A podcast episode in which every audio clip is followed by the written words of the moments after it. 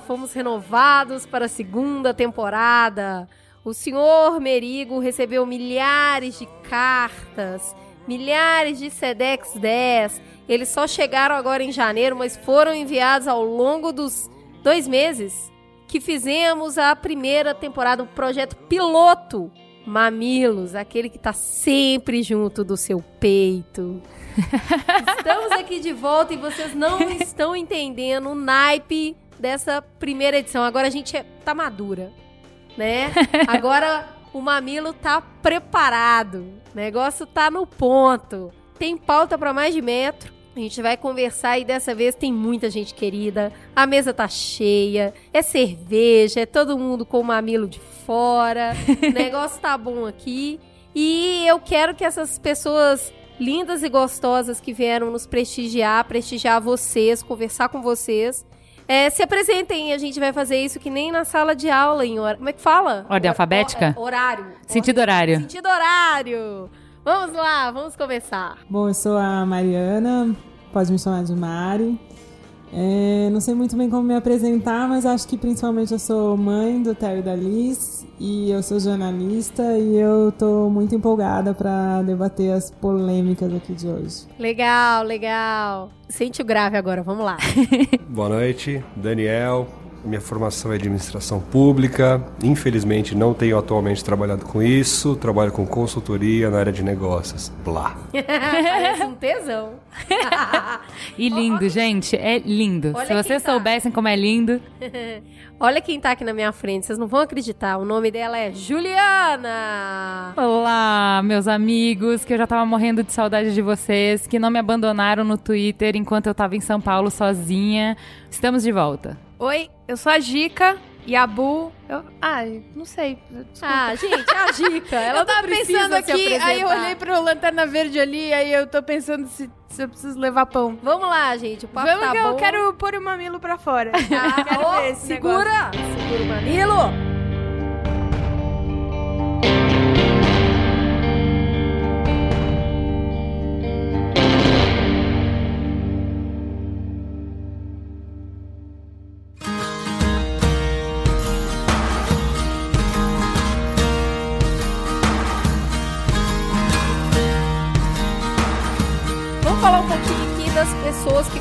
Conversaram com a gente nesse longo inverno. Nós aqui na muralha, esperando passar toda essa neve para poder voltar a falar com vocês. E Ju, conta aí, o que, que o Matheus conversou conosco? Gente, eu queria falar que é o seguinte: todo mundo sabe do chorume que permeia as redes sociais. Todo mundo sabe como é comentário de portal. E eu queria dar um exemplo pra vocês. Assim, eu só tenho uma coisa pra falar sobre o ouvinte do Mamilos. Se todos fossem iguais a vocês, que maravilha viver. Gente, é assim, vocês têm que dar consultoria pra comentarista de portal. Eu vou falar do Bernardo, ele ficou indignadíssimo com o nosso programa. O último programa deixou ele tão bravo, mas tão bravo que ele não aguentou ouvir. Eu vou ler o e-mail dele. Não consegui ouvir o resto do programa. Me deu náuseas ouvir aquele tipo de argumento sobre essa nova lei. Quanta ignorância! Essa lei era muito esperada por nós que somos ativistas pró-legalização da maconha. Qualquer tipo de publicidade em relação a drogas deve ser proibida. Censura? Prevenção. Sabemos que a publicidade hoje no Brasil não funciona para informar nada, e sim para vender, vender, vender. Vem! O horário dos comerciais não tem nada a ver com a hora que você pode consumir sua bebida alcoólica. Proibir as propagandas nada tem a ver com disfarçar os problemas gerados com o consumo. Drogas podem ser consumidas, mas nunca se deve incentivar a utilização delas. Proibir publicidade não significa proibir o consumo. O governo deve sim controlar e regulamentar de maneira dura o consumo de drogas, mas nunca proibir. Cara, estou escrevendo bem na emoção de reprovação e desapontamento. Eu costumo comentar lá na área de comentários no site, mas isso. Queria falar só com vocês. Provavelmente eu ouço o programa depois. Deve estar animal, mas agora preciso vomitar. Meu comentário pro Matheus. Matheus, você é um lindo. Vem cá, eu quero te esmagar. Eu amei o e-mail. Eu vou ler pra vocês o que eu respondi pra ele, que eu não consigo acreditar que mesmo pra criticar, ele tenha tido a elegância de enviar opinião apenas pra eu e pra Cris, a autocrítica de ponderar que era uma reação feita no calor da hora e a gentileza de fechar dizendo que apesar disso, ainda acreditava que seria um bom programa. Isso é debate em altíssimo nível. Como? Parabéns. Matheus Bernardo. Matheus, ó. Beijo de mamilo. Mas, Matheus, sério, você é demais. Você deve espalhar a mensagem. Espalhe o evangelho do amor para todos os outros. E, Matheus, tem um ponto, Matheus e ouvintes, tem um ponto interessante aqui na discussão, é que muitas vezes as pessoas que vêm aqui, aliás, todas as pessoas que vêm aqui conversar conosco, elas colocam as opiniões delas que não necessariamente são as opiniões minhas e da Ju. Né, as pessoas vêm aqui e falam realmente o que elas pensam, exatamente pra gente dar esse contraponto. Senão a gente fica sendo ah, muito unânime e é bom às vezes ter esse comentário dissonante que foi até o que resultou nos vômitos de Mateus. Mas é, eu particularmente concordo com ele e acho bem-vinda essa, essa proposta de diminuição do incentivo ao uso de drogas ligadas ao álcool. Matheus, água de coco ou Gatorade pra repor aí todo esse líquido que você perdeu, que você vomitou muito e tal. Essa é a dica de quem tem filhos com virose aí E ro- rolando loucamente. rolou também um e-mail do Gustavo Oliveira e foi um e-mail legal pra caramba. Ele tava falando sobre o fato dos desenhos animados é, é, terem tão poucos personagens femininos empoderados que geralmente as mulheres nos desenhos elas são muito delicadas, sempre muito frágeis. Ele indicou um desenho que se chama A Lenda de Korra. E é bem interessante a a história que ele conta. E essa série foi produzida e distribuída pela Nickelodeon. E é muito legal porque ele conta super empolgado sobre como se desenvolve o arco dessa personagem. É grande, tem temporadas e tal. E ele fala do descontentamento dele, da, da série ter perdido espaço na Ah, Nickelodeon. peraí, isso aí é a continuação do Avatar, não é? É, ele cita É, isso. O Fábio falou comigo a respeito desse Exato, ele cita dias. sim. E, bom, fica aqui a dica pra assistir. Eu não vou ler a resposta que eu dei pra ele, que é gigante, mas é, o que eu fiz foi mostrar um pouco pra ele. Tem até um pouco do que o Yabu escreveu, né? O, o marido da Chica escreveu um, um texto super legal que eu indico, eu ia indicar lá no, no Farol, mas já adiantando um pouquinho aqui. Sobre desenhos animados pra criança, o quanto os pais são os curadores. Engraçado que eu respondi o Matheus antes de sair a matéria. Foi Ah, uma é? coincidência super feliz, eu até teria respondido com mais riqueza.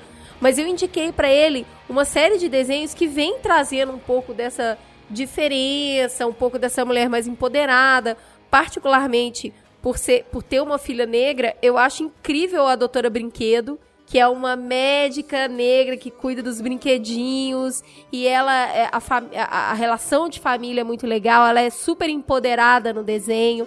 A gente tem poucos desenhos onde as personagens negras são os personagens principais, mas também tem outros exemplos como Equestria Gr- Girls e até o, um pouco do Monster High, que já trata um pouquinho da menina fora do padrão, a menina diferente. É, super. My Então- Little Pony tem a Rainbow Dash, que é uma pônei azul e menina e. E tudo bem, Pra caramba é. e tal. My Little Pony é muito fofinho. My Little Pony é massa. Meninas super poderosas é animal. Mas eu não vou falar sobre isso, não. Eu vou monopolizar esse negócio e. Valeu a indicação e vamos, vamos procurar aí a curadoria de assistir animações com mais qualidade. Gente, sobre a pauta principal é, de pirataria, a gente recebeu muitos e-mails ampliando a discussão. É, no post mesmo do podcast saíram muitos comentários interessantes e, e as pessoas, uma respondendo para outra com opiniões bem antagônicas, com respeito, com qualidade. Tá bem bacana o debate. Obrigada. É, a gente também acredita que coisas super importantes não foram abordadas nesse programa, coisas mais de dos princípios é, da pirataria que são mais revolucionários acabaram. A gente acabou falando mais sobre casos específicos e não falando dos princípios que são mais interessantes. A gente acabou conseguindo uma aproximação bacana da galera do Partido Pirata. Eles nos mandaram uma matéria que a Júlia Reda, do Partido Pirata da Alemanha, assumiu essa semana a relatoria da reforma da Lei de Direitos Autorais na Comissão Europeia. Então, assim, assim que for aprovada essa reforma, a gente vai trazer alguém deles para falar melhor, para explicar o que, está acontecendo e tal. Acho que é um, é um tema que acaba atingindo todo mundo, porque, querendo ou não, todo mundo acaba cometendo uma pirataria aqui e ali. Então, vale a gente se debruçar de novo sobre isso. Amiguinhos, amiguinhos, chega de falar de comentários. Peraí, peraí, um, um segundo. Eu só tenho um último comentário. Feliz aniversário, Suzy Bellarmino de João Pessoa, Paraíba, que não perde um mamilos.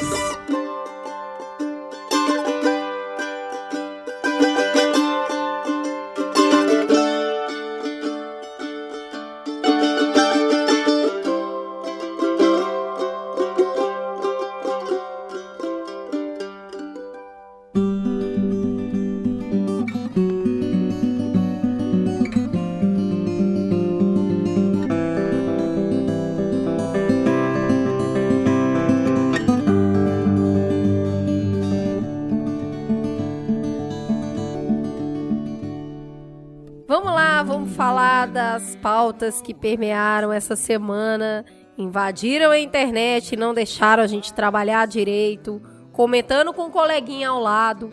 A primeira pauta é stylist. É sobre, é sobre moda, é sobre poder, é sobre que roupa usar no calor? Não. A gente tá falando da posse da Dilma. E todos os comentários sobre política que surgiram. Foi isso, Ju? Muita gente falando de política? Foi, eu comecei a ver. é, Tava meio desligada, né? Mas eu comecei a ver uma galera de feminista postando de que absurdo, porque não tem direito a ser velha, não tem direito a ser baranga, não tem direito. Porque você é desqualificada nisso. Tipo, eu não. eu- desculpa, não me candidatei a Miss. Eu sou presidente. Me considera pelas minhas ideias, considera pelo meu trabalho, me considera pela minha equipe, que aliás, péssima. Me considera pelo que você quiser. Mas assim, a minha roupa não importa, cara, na boa. Importa se ela usou renda. O que, que quer dizer ela Se usar você fosse a renda? Dilma, você ia de renda. Pode falar. Tava feio. Ponto. Eu acho que falar se a Dilma tava bonita, parecendo um botijão. Não, aí bonita você já, já tá avacalhando a história. Ou se a Cátia Abreu tava parecendo um, Uma pamonha. de pamonha, eu acho que é inevitável. É você achar que as pessoas não vão falar disso é sonhar demais. Agora, eu acho que sim, rouba um pouco o espaço que deveria ser mais dedicado a debater política. Ou... Se fosse um homem, o, o espaço dedicado pra roupa versus o espaço dedicado pra pra equipe seria diferente? Será que foi uma estratégia, Ju, pra não discutir sobre a equipe dela? Ó, Meu, só se ela fosse de terno, porque qualquer roupa ia se falar. Qualquer, qualquer, qualquer. Se ela qualquer ia se falar. Sabe o que, que eu achei interessante, Mari, que você falou assim, que não tem como fugir disso? Um cara falou no Twitter assim: peraí, é o conto da roupa nova do rei? Tipo, o rei está nu e ninguém pode falar nada? Tipo, meu, ela está com vestido de renda. As pessoas vão comentar. Não, não existe isso, né? Não vão A comentar. roupa sempre vai ser o que você tá querendo dizer com aquilo. Por exemplo, a Cristina Kirchner usou depois que o Kirchner morreu por uns dois, três anos roupa preta. Ela era um recado, não era só porque ela gostava Ela de queria roupa parecer preta. magra. Você acreditou? Não deu certo. eu, então, eu né? encontrei com ela em, em Buenos Aires, você acredita? Eu no táxi, aí passou o carro dela, eu, cara, eu surtei, né? E, e eu não sou de fazer isso, que eu fico com vergonha. Mas, pô, era a Cristina Kirchner. Aí eu fiz assim, ela, ó, deu um tchauzinho pra mim. É isso aí. Mas, Dica, e aí? Renda, não renda? Rende, não rende? Cara, eu, eu fiquei decepcionada quando ela falou que o foco desse mandato seria educação. Porque quando eu a vi de renda, falei, vamos aumentar a renda do país. Podia. Que- Desculpa, eu não trabalho mais com 50 pessoas. no meu- Eu fico sozinha em casa fazendo home office. Eu preciso canalizar algum lugar. Não, assim, concordo. Acho que rolou uma. Foi exacerbada essa, essa reação. É, eu não teria escolhido renda, viu, meu amor? Eu teria escolhido outra roupa, mas. Mas, mas, Mas é. Glorinha Calil disse que ela arrasou, viu? Glorinha Calil disse que ela arrasou, que renda é o que há na tendência. Não, isso é E verdade. digo mais, Mas Júlia aquele Petit disse que isso foi muito bem pensado, uma ótima estratégia para deixar ela, como ela tem a, a percepção das pessoas dela é de ser um trator, precisava dar uma amenizada porque ela tem muitas batalhas pela frente, então ela precisava passar uma mensagem um pouco mais suave, não, não por feminina, mas suave. Ela precisava suavizar a imagem dela. Homem também faz isso. Quando o homem tem uma imagem muito dura, ele também nos pequenos detalhes que ele pode, na barba, no cabelo, na cor da gravata, O Duda Mendonça fala sobre isso no livro que ele fala de como ele elegeu o Lula. Sim. Fala, tem um, tem Inclusive um os dentes lá- que ele deixou mais É, estilizados. a barba, não sei o quê, e a cor da gravata, que ia começar a gravar algum programa eleitoral que mudou a cor da gravata em cima da hora, que ele olhou e falou, meu Deus, não, essa cor, por quê, blá, blá. De- Desculpa, gente, eu li esse livro faz 10 anos. Não, mas assim, o, a- a- aqui o que eu acho interessante é assim, eu sou uma pessoa que não consigo, assim, na minha lista de prioridades, o que eu vou vestir tá lá na última, eu Eu, errado, eu, não consigo me preocupar com isso, não tenho paciência, não tenho saco, acho legal tudo, mas coloco lá embaixo. Mas mesmo eu, sei que quando eu tô fazendo isso, eu passo uma mensagem. A roupa é um código, você passa uma mensagem pras pessoas. Não dá pra você querer se furtar disso. Não é porque eu não quero, eu não tô com saco de pensar na minha roupa, que eu posso falar pras pessoas, olha, esquece o código. Não, você tá passando um código, É. não adianta. Tá mesmo. Ju, eu concordo com o código, mas tem umas- o que me incomodou mais é se falassem que roupa bonita da Dilma, iam, tá vendo? Não dão o valor da mulher. Porra, tanta coisa importante pra falar da roupa dela. Se fala que a roupa tá uma merda, ah, que futilidade, focar na roupa quando se podia focar em algo muito mais importante. Então fica chato que as pessoas já estavam preparadas. O que vier, como a Mar falou, o que vier vai dar falatório pífio, desnecessário e pouco importante. Não vai render nada. Nada. Eu, Cris, achei bem legal. Achei a roupa uma gracinha. Só achei que o caimento tava muito ruim. Parecia que ela nunca ia conseguir levantar os braços. Mas a culpa é o corpo, teve não é roupa. né? Porra, Coitadinha da roupa. Não é. A hora Não, que a roupa foi- é feita em função do corpo e não o corpo em função da roupa. Vamos lá. A hora que ela ia, que ela foi levantar o braço pra tentar colocar a faixa, eu falei, essa porra vai rasgar. Me deu um nervoso. Nossa, porque Porque renda, tava difícil. renda é assim, né, gente? É, tava difícil o processo. A Kátia Abreu, eu, tam- eu achei ela, eu achei que ela falou assim, foda-se, eu vou com a roupa que eu quiser.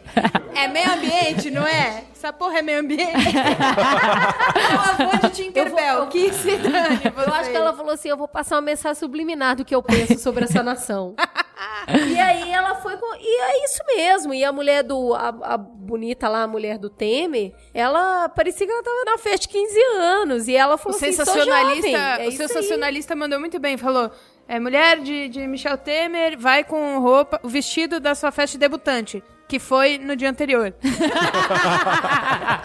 Obrigada, sensacionalista, ó.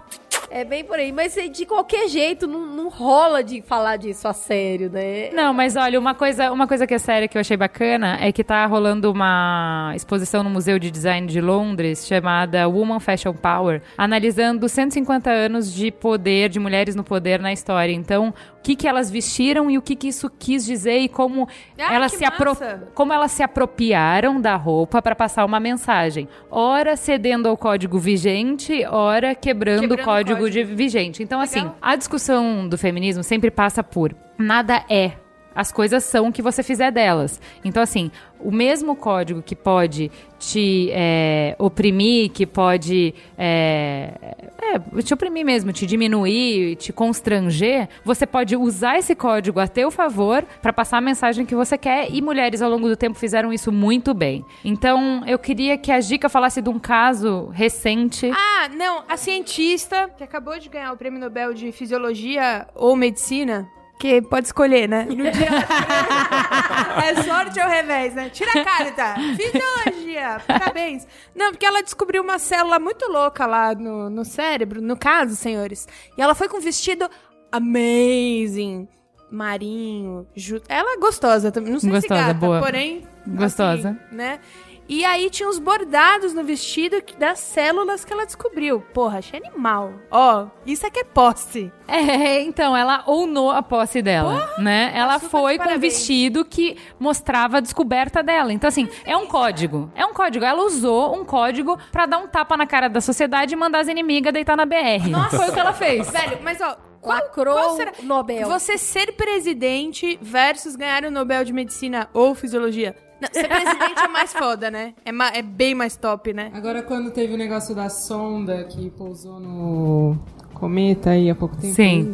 vocês lembram que teve um cientista, um dos Sim. principais, que estavam com uma blusa, Sim. digamos, estampada? De mau digamos, de dizer mau gosto. assim, Eu não com umas vi. mulheres Não. seminuas? sabe? Inadequado. Sim, Lembra inadequada. aqueles posters Ele dos anos 80 achincalhado. de mulheres nuas? Tipo gravata do Didi Mocó. é, maybe. É um Pinato, pouco. talvez, É. A camisa Pin-up dele era de, de mulher tinha pelada? É. estampas, assim, não chegava a ser E aí ele falou que era mais fácil pousar a sonda na, na parada lá do que conquistar uma mulher. E que era uma homenagem, na verdade, mas pegou bem mal. Mas ele tava no trabalho. Ele teve que pedir desculpa, ele tava sim, é. reconhecendo alguma coisa. Porque assim, gente, eu trabalhando é obsceno.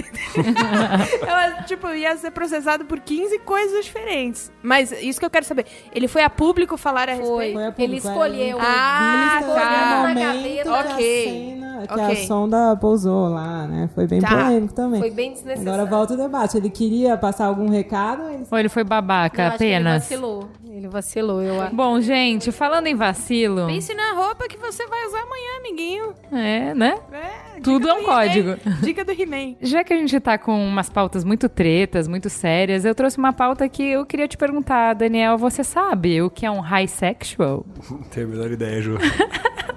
o nome é sugestivo, mas. É um hétero que sente atração por homens ao fumar maconha. Falando português, esse cara é um viado enrustido.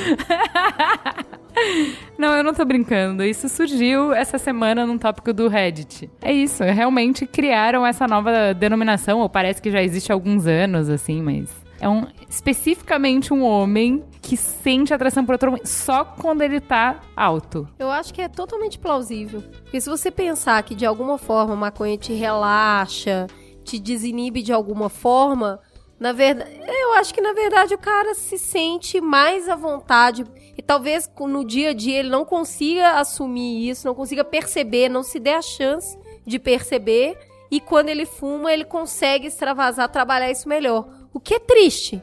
Não- não- Gente, pelo amor de Deus, a gente precisa de uma denominação pra cada momento que eu tenho tesão por alguém? é, é isso que Pera aí só um pouquinho. Eu sou um, um vinho hétero. Assim, quando eu tomo vinho, eu fico com má vontade. É, é jura? É, cara. Chocolate. Não, eu sou uma azul é a cor mais quente lésbica. Tipo, quando eu vejo esse filme, eu fico meio com uma vontade talvez. É isso? Não, eu achei, eu achei uma viagem isso aí.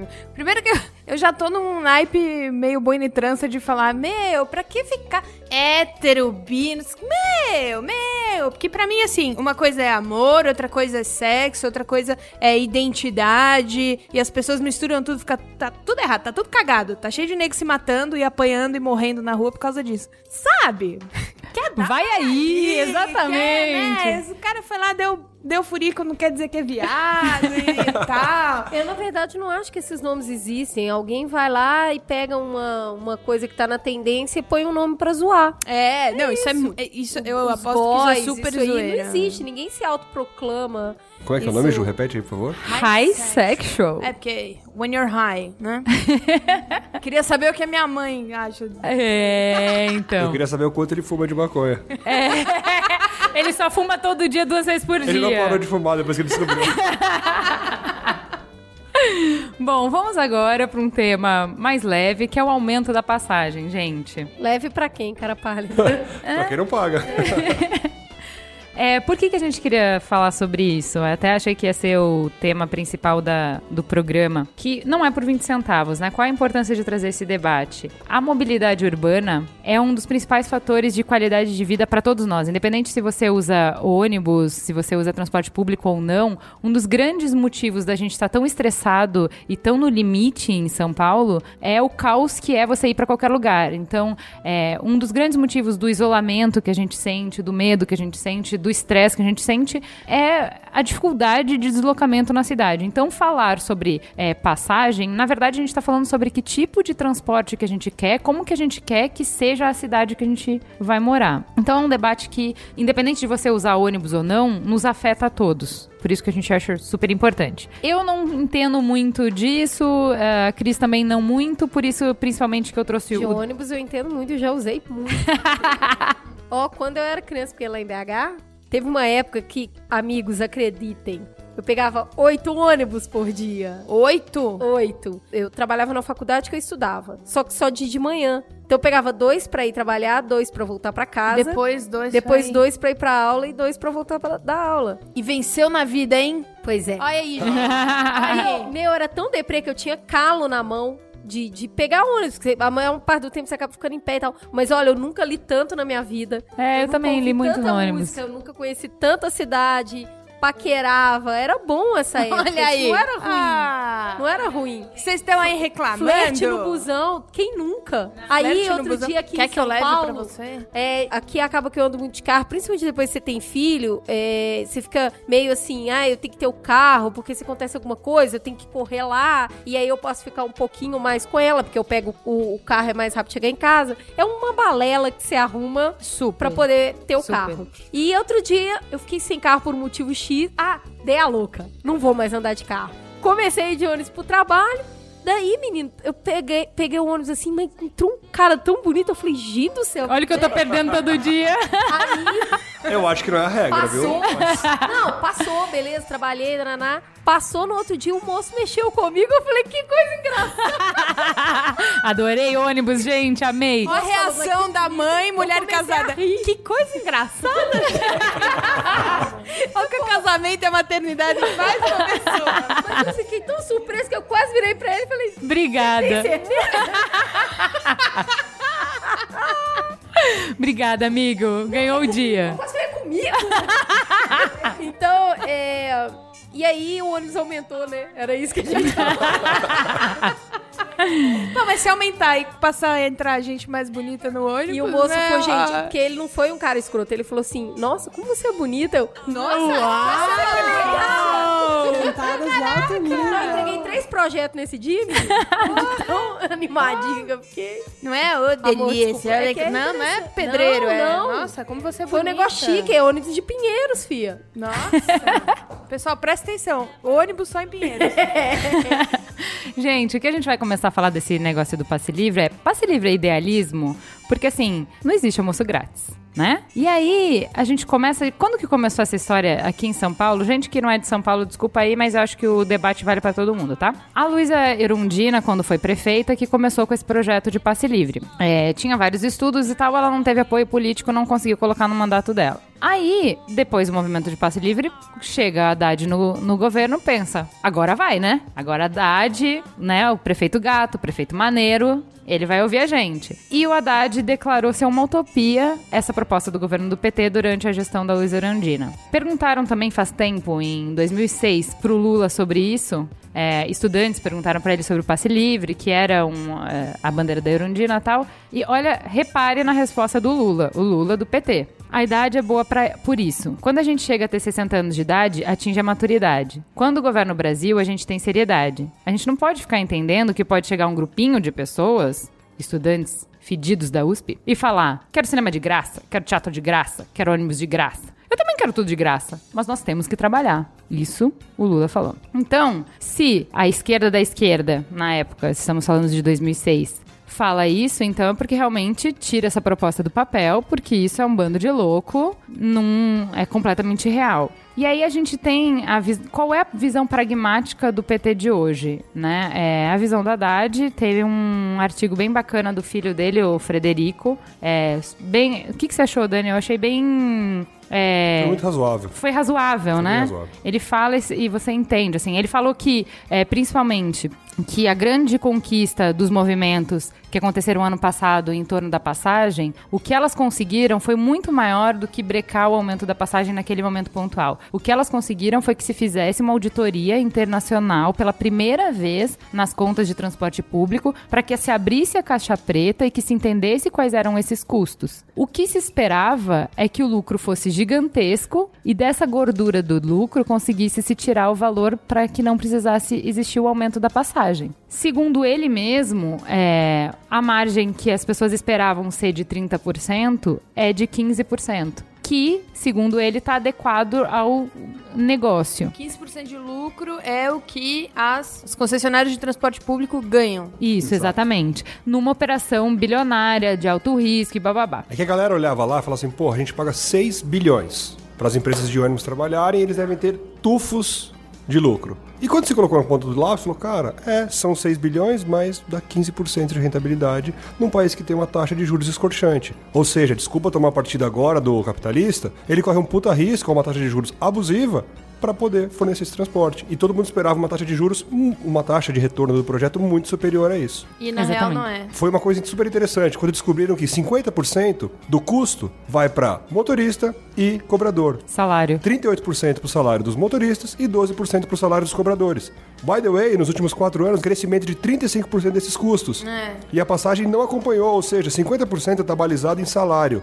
que está crescendo Acima da inflação. Isso. Como é que eu faço para gerir isso? É, aí o que eu achei interessante é o seguinte. Tudo bem, então, ainda que você fale que 15% é muito que você vai baixar pra 10, que o Daniel já explicou que não é bem assim, tem toda uma questão aí. Quem falou que vai baixar pra 10? Não, não, não. Ele falou assim, ainda que baixasse pra 10. Tá, ok. Porque a resposta padrão é, não, mas 15 ainda é muito. Que o Daniel já explicou por que que não é muito, Tá. mas você pode argumentar que não, você continua achando muito. Tá. Ok, mesmo que a gente é, baixe para 10%, para você conseguir segurar o aumento do transporte, a pressão dos custos, mesmo reduzindo o lucro do cara, você vai ter que é, tirar, aumentar o subsídio da prefeitura. Então, hoje já se dá 2 bilhões de subsídio para transporte, Ok. você teria que dar mais. Dar mais não se imprime papel. Ou seja, você vai ter que tirar de educação, você vai ter que tirar de saúde, você vai ter que tirar de moradia para colocar para isso. E o que ele explicou que eu achei muito bom é o seguinte: 70% dos trabalhadores em São Paulo são carteira assinada. Eles têm o benefício do Vale Transporte. Então, é a empresa que paga o transporte deles. Então, quando você subsidia o transporte, na verdade você está dando dinheiro para essa empresa. Você está tirando da educação e da moradia e você está passando para essa empresa porque ela vai deixar de pagar a mais. Você está subsidiando a empresa e não o trabalhador, entendeu? Então ele fala, é uma escolha política que nós temos que fazer. O que, que a gente acha que é mais importante? Ele fala que o seguinte, ah, mas o trabalhador ele não usa o ônibus só para ir trabalhar, ele também usa para se locomover na cidade, senão ele não consegue mais sair de casa, ele só consegue trabalhar. E aí é o que o Frederico fala do bilhete único mensal. O bilhete único mensal, ele tinha uma discrepância entre o valor que você pagava para ir e voltar só para trabalhar e o valor para você usar livre. Hoje não tem mais. Com esse aumento, a passagem aumentou e o bilhete único mensal não aumentou. Então a empresa vai pagar o bilhete único mensal para você, para você ir trabalhar. E você fica com esse bilhete que está válido para o mês inteiro para você fazer o que você quiser. Então, de qualquer maneira, isso está subsidiado para o trabalhador. Peraí. Ouvinte desinformado, eu tô te representando aqui, tá? Que porra é essa de bilhete único mensal? O bilhete, o bilhete único universal é o seguinte: você paga, eu não sei o valor, mas digamos, você paga 200 reais e você anda quanto você quiser de Ah, ônibus. free pass. Free pass, exato. Tá, sem parar. É, Tipo, exatamente. tá, é. Então o que ele tá falando é o E seguinte. aí as empresas pagam isso pro... É, elas têm que te pagar o, digamos, o bilhete é 3 reais. Você, pra ir e voltar, são 6 reais. Vezes 30,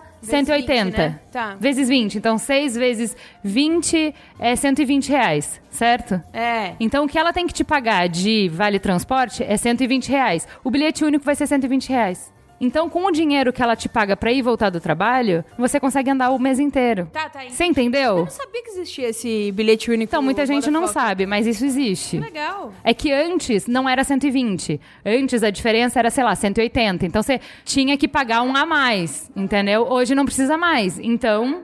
Então, tá legal. É, então o que ele tá Gente, dizendo. vamos parar de brigar, É. gente. Não, peraí. O Tá que ele. tudo O que, então, assim, a, a proposta do PT hoje é muito racional. Não é passe livre pra todo mundo. É. O trabalhador agora. A empresa vai pagar pra ele. Então, beleza, ele vai estar livre. Tem passe livre pra estudante, certo? Isso, isso é novidade, né? Pro estudante Isso, que tem exatamente. carência, que não consegue bancar, ele tem 100% da, da... Isso. Os outros estudantes têm 50%. Exato. Então, isso você não, não atinge só o estudante, mas você atinge o trabalhador que não vai mais precisar bancar a passagem do filho. Isso. Então. Tá legal, tá bacana. Quem que se ferra com esse aumento das passagens? O trabalhador informal, porque ele não tá abraçado por nenhuma dessas políticas. Então tá ruim pra ele. Mas o que o Frederico pondera é, bom, mas ele também é o cara que mais precisa das outras coisas. Eu vou tirar dinheiro da saúde, quem mais vai se ferrar é ele. Ah, seu informal. Então, então, assim, o que ele tá falando é, tudo tem um custo, a gente tem que ponderar, certo? Falei alguma bobagem dele? Não. Aí,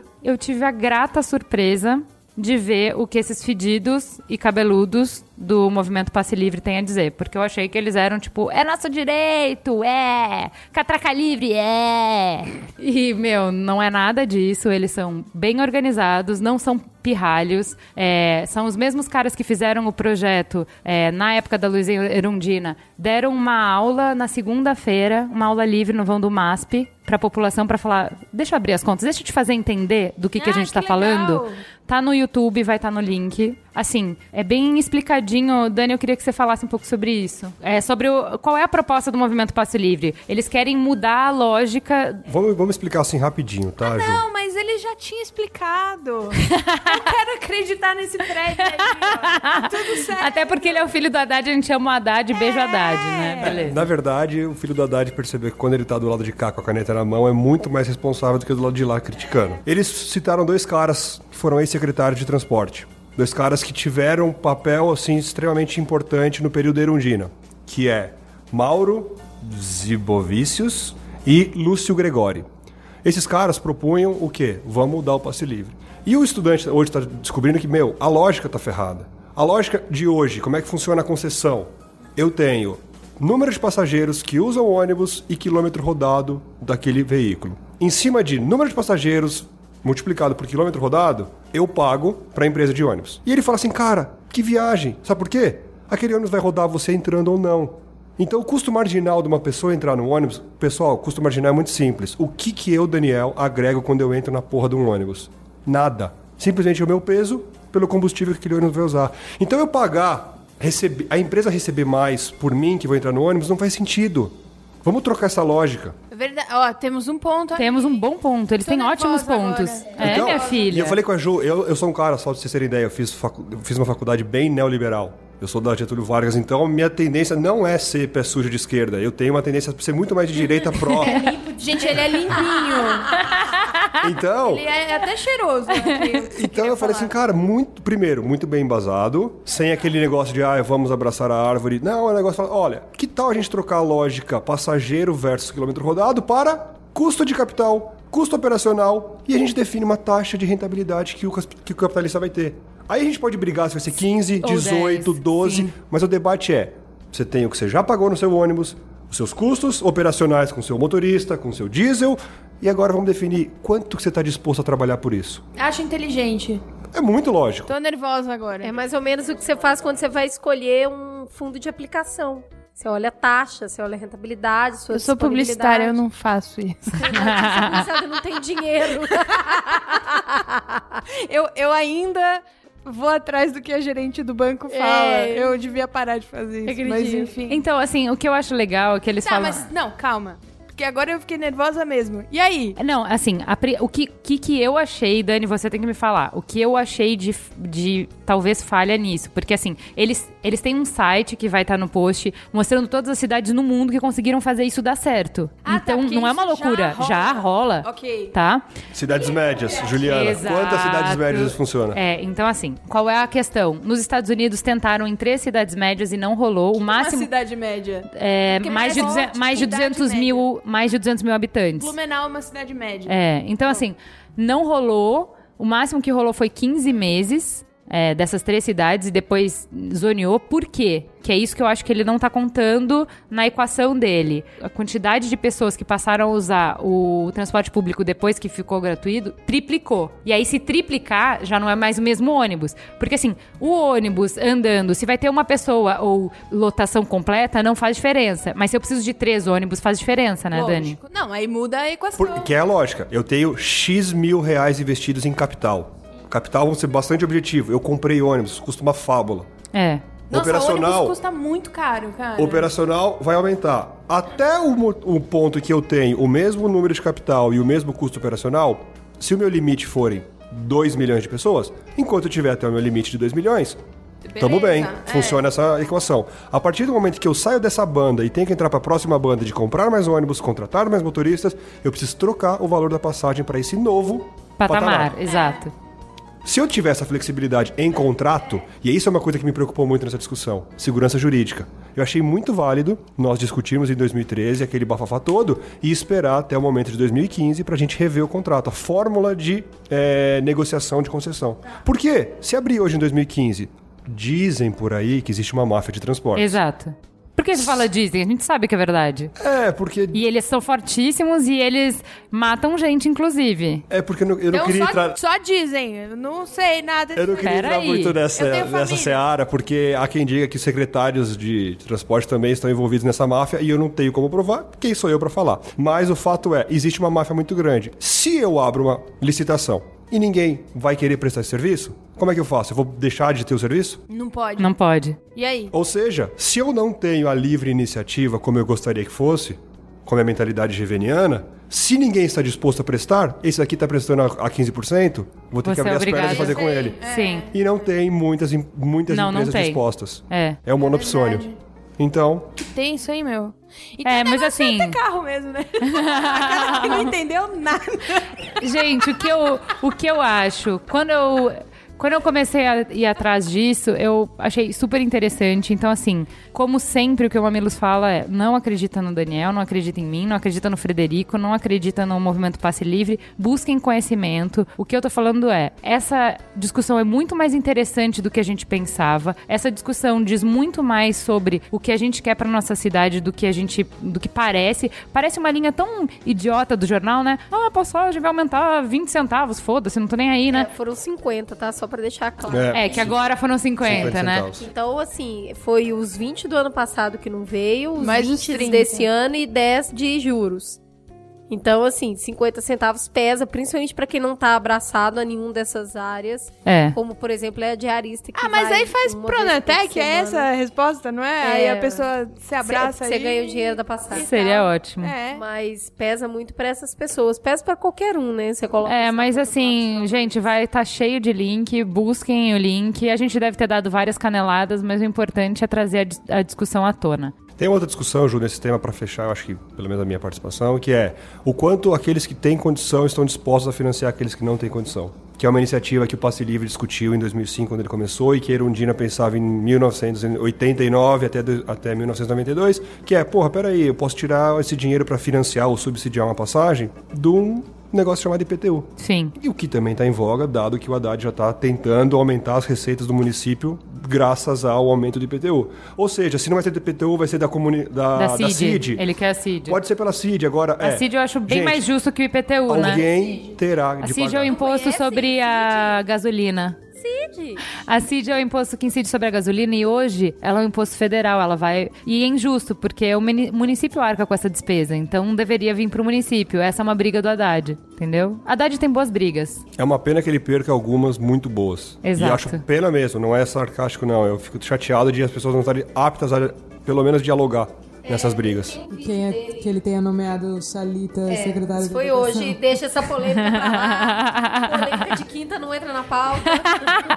Já adiantou a pauta, hein? Mas eu achei interessante, tem um vídeo dele na internet que ele foi discutir situação de água e luz numa comunidade carente. Não sei se vocês viram, um vídeo de 40 minutos. Ele vai no lugar junto com um representante da Sabesp e um da Eletropaulo para conversar com a comunidade. Ah, eu vi.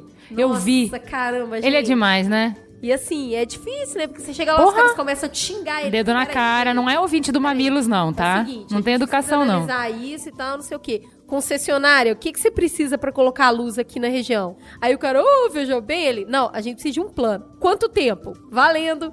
É interessante ele tentando é, articular um debate entre uma população carente e feroz e duas concessionárias. É, E que, aliás, não tem nada a ver com ele, porque são estaduais. Entendeu? Mas assim, ele, ele fala. Não, ele fala assim, gente, eu tô aqui de boa fé. Ninguém vem até aqui pra enganar ninguém. Eu tô aqui de boa fé. V- vamos tentar se acertar? Pra eu fazer isso, vocês precisam vir com uma contrapartida. Vocês se comprometem de que assim, vocês vão botar a lista de quem tá aqui e que ninguém mais entra. Vocês se comprometem disso? Nossa, e assim, Meu. você fica tensa assistindo o vídeo que você acha que a qualquer momento aquelas pessoas vão jogar alguma coisa nele. É, vai rolar é, uma treta. é, é muita coragem, né? É, foi bem corajoso. Bom, o que eu quero saber, assim, agora é sério. Já deu de passe livre. Eu quero saber dessa comedora de placenta, que é a Cris Bart, se ela viu. Oi, peraí. É, isso é um elogio que a gente se faz. Tá bom. A Cris diz que é o, o xingamento preferido dela é comedora, de Comedora de placenta. e aí eu quero saber dessa comedora de placenta, Cris Bart. O que ela achou desse, dessa nova regulamentação do governo federal para tentar diminuir o número absurdo e abusivo de cesáreas no Brasil? Bom, primeiro é interessante, é importante a gente deixar um pouco claro do que se trata. Então, a ideia é com o objetivo de inibir esse agendamento de cesariana descarado é, para a criança nascer no signo que a mãe quer e evitar passo- partos antes da hora, o governo federal ele anunciou o preenchimento de um partograma que é um padrão estabelecido pela Organização Mundial de Saúde em termos de documentação, onde são registradas todas as etapas do trabalho de parto da gestante. E então é obrigatório ah, que todos os médicos preencham do setor privado e ah, os- eles só serão remunerados a partir da entrega dessa documentação. E o plano de saúde tem direito, como vocês sabem que eles adoram fazer, de se negar a pagar por qualquer coisinha que tiver em dissonância. Isso, nesse Tá? Então, assim, você tem que entrar em trabalho de parto. O que acontece de você marcar um horário pra cesárea não tem como, porque partograma. Você tem que estar em trabalho de parto pro cara anotar as coisas. Então, se você não tá em trabalho de parto, você não consegue preencher esse negócio, então você não consegue receber. É só fraudar. Ah, Exato, Chiquinha. meu bem. Exato, meu Mas como bem. ninguém aqui nesse país faz isso, a conversa começou justamente de, sim, precisamos fazer alguma coisa para diminuir o número de 85% dos partos no Brasil serem cesáreos Na rede na particular. rede particular. 85. 85. Versus os 15% que a Organização Mundial de Saúde considera máximo. A OMS fala, No ser máximo 15%. No A máximo gente tá 15%. invertido. Isso. Na rede pública, quanto que é a É um pouco maior, apesar de não ter o número que eles falam sobre isso. É, é mais é um pouco mais equilibrado. 47 cesárea. Isso, ainda é muito. Parto normal. Tá, então agora eu que- primeiro. Posso fazer uma pergunta, Ju? Pode.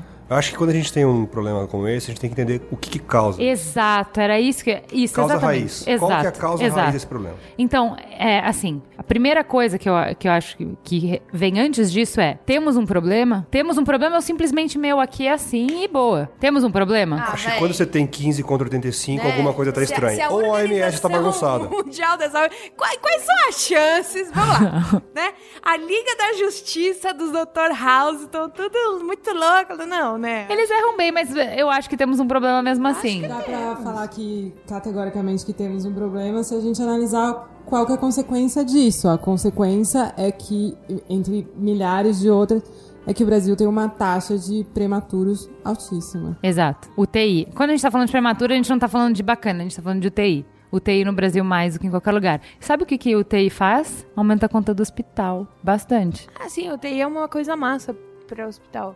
É. Eu vi no Grey's Anatomy. Eu vi uma, eu li uma matéria interessante de um, um pequenininho, um cara falando assim que um dos principais prejuízos, né, esse bebê nascer prematuro, esse bebê nascer é, eh, de forma agendada, é inconsistência pulmonar. Insuficiência. E aí, se a gente tem 85% de crianças nascendo de cesárea, a gente tem uma geração inteira de problema respiratório começando a crescer aí, crescendo já. Mas o ar tá puro, né? Depois que ele crescer vai ficar bom. Pois é. Então, assim, na verdade, a gente tem uma série de complicações advindas disso, fora que a, a cesá a- a- o não desejo à cesárea acaba sendo um dos grandes motivos de violência obstétrica.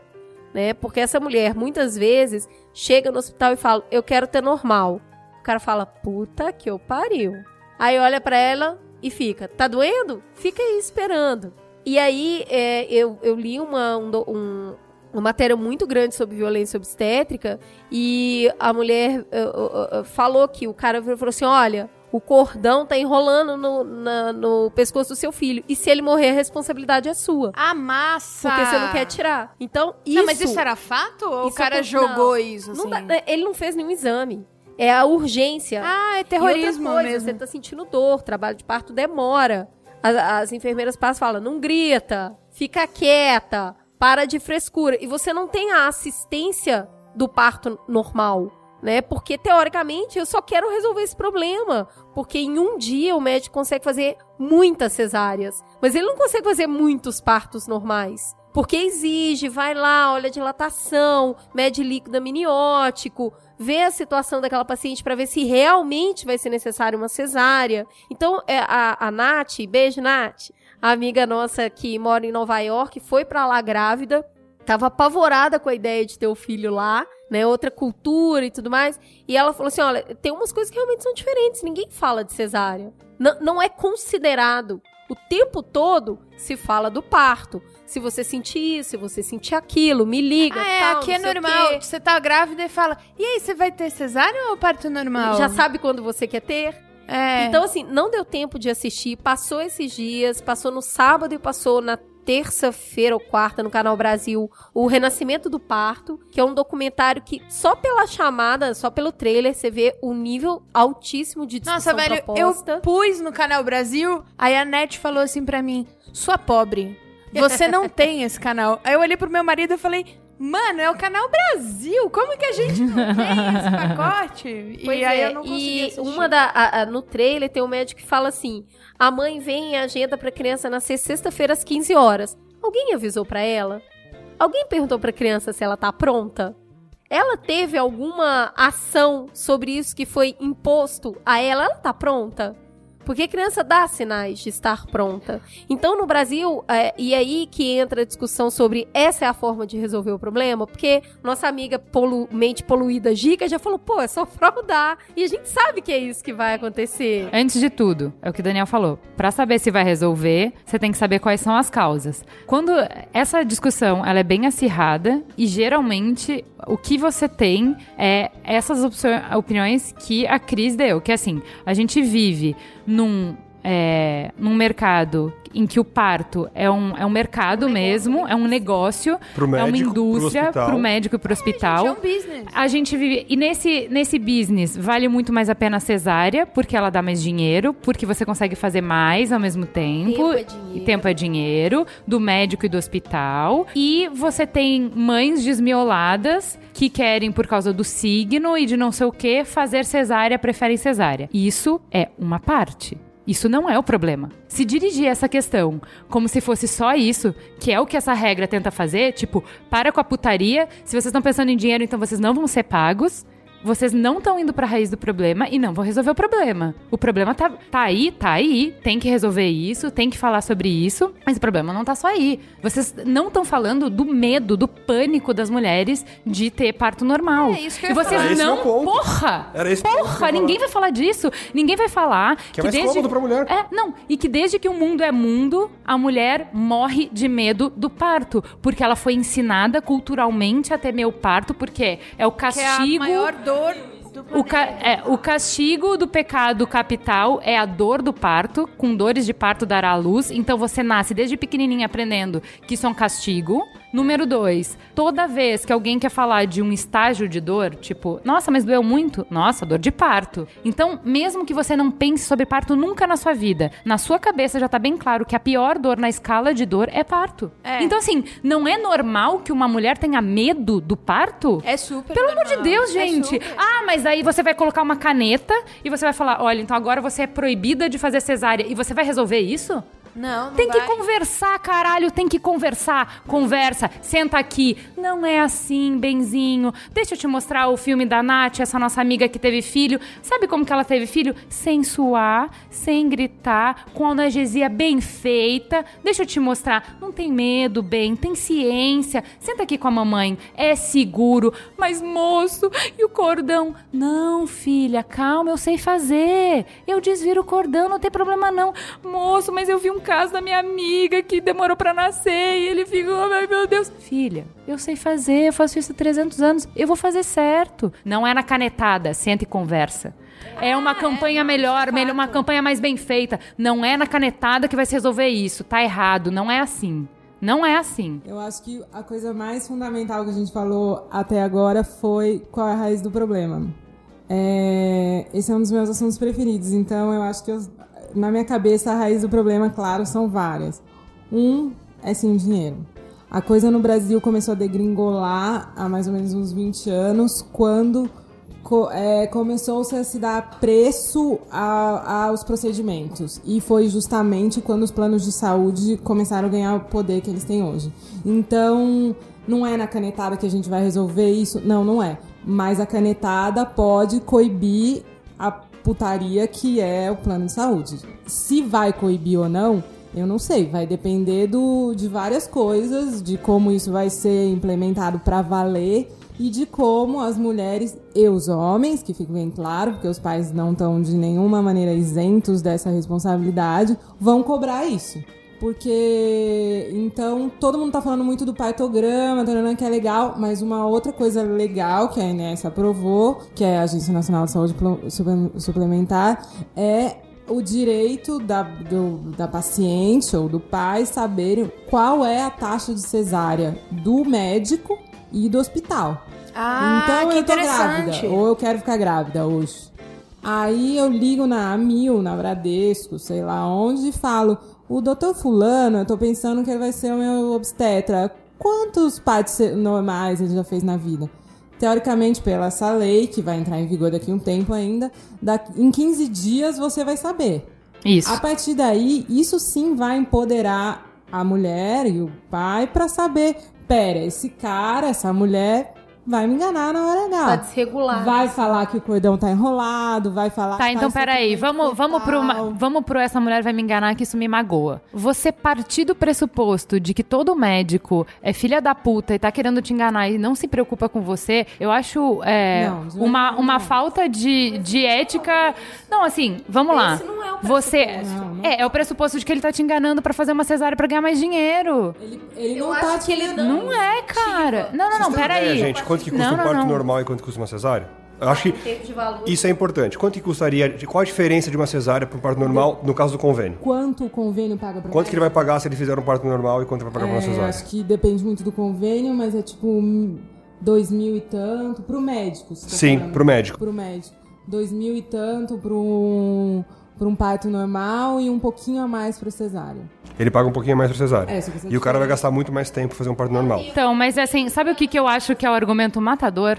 Ele faz na mulher dele a cesárea. Ela faz nela. Toda médica faz nela. Toda médica fala: eu não faço parto normal nem calma. fudendo. Isso. Então eu acho que assim, existe um problema de medo da mulher, que eu acho que a gente tem que falar com isso. Existe um problema de formação do médico no Brasil. Então, para, não é que ele é um mercenário, é formação do médico. O médico acredita que ele tá fazendo o melhor. Também, Toda a minha É, família também. é médica, eu jamais poderia dizer que os médicos são mercenários e eu não acredito isso. O que eu acredito Não, é, mas eu acho que ele- ele- Quando a coisa começou a dar errado, há 20 anos, e degringolou por mil motivos, a coisa se enraizou de tal maneira nas faculdades de medicina que hoje, muitos dos médicos não trabalham com essa possibilidade de parto normal. E na cabeça deles, sim, cesárea é melhor. Não, ele acredita. E sabe por que, ele que ele acredita? acredita, Porque o controle tá na mão dele. Se porque- fosse eu, também acreditava. Sabe por que parto normal? É roll the dice, cara. Você não sabe o que vai acontecer. Na cesárea, você sabe exatamente o que vai acontecer. Então ele fala: olha, no risco, eu prefiro que o risco esteja na minha mão do que o risco esteja na mão da natureza. E ele fala: cara, eu me sinto mais seguro. A minha, a minha cesárea, a primeira, primeira cesárea foi feita porque a médica falou: eu não vou arriscar, cara. Eu não vou arriscar. Você tá afim de arriscar? Eu não vou arriscar. E assim, ela faria o melhor Você por é mim. preparado pra isso, ele fala que não Exato, vai ele não arriscar, vai, é ele não vai arriscar porque ele não foi treinado pra isso, porque na faculdade Isso, ele ensinou isso, porque- isso. Por quê? Daí volta a questão da dor, porque as coisas agora se encontraram. No hospital público, a gente tá falando da rede privada, eu tive Sim. rede privada, você também. Também. No hospital público, agora tá começando uma lei que a mulher pode Tem direito. Quem fez essa lei?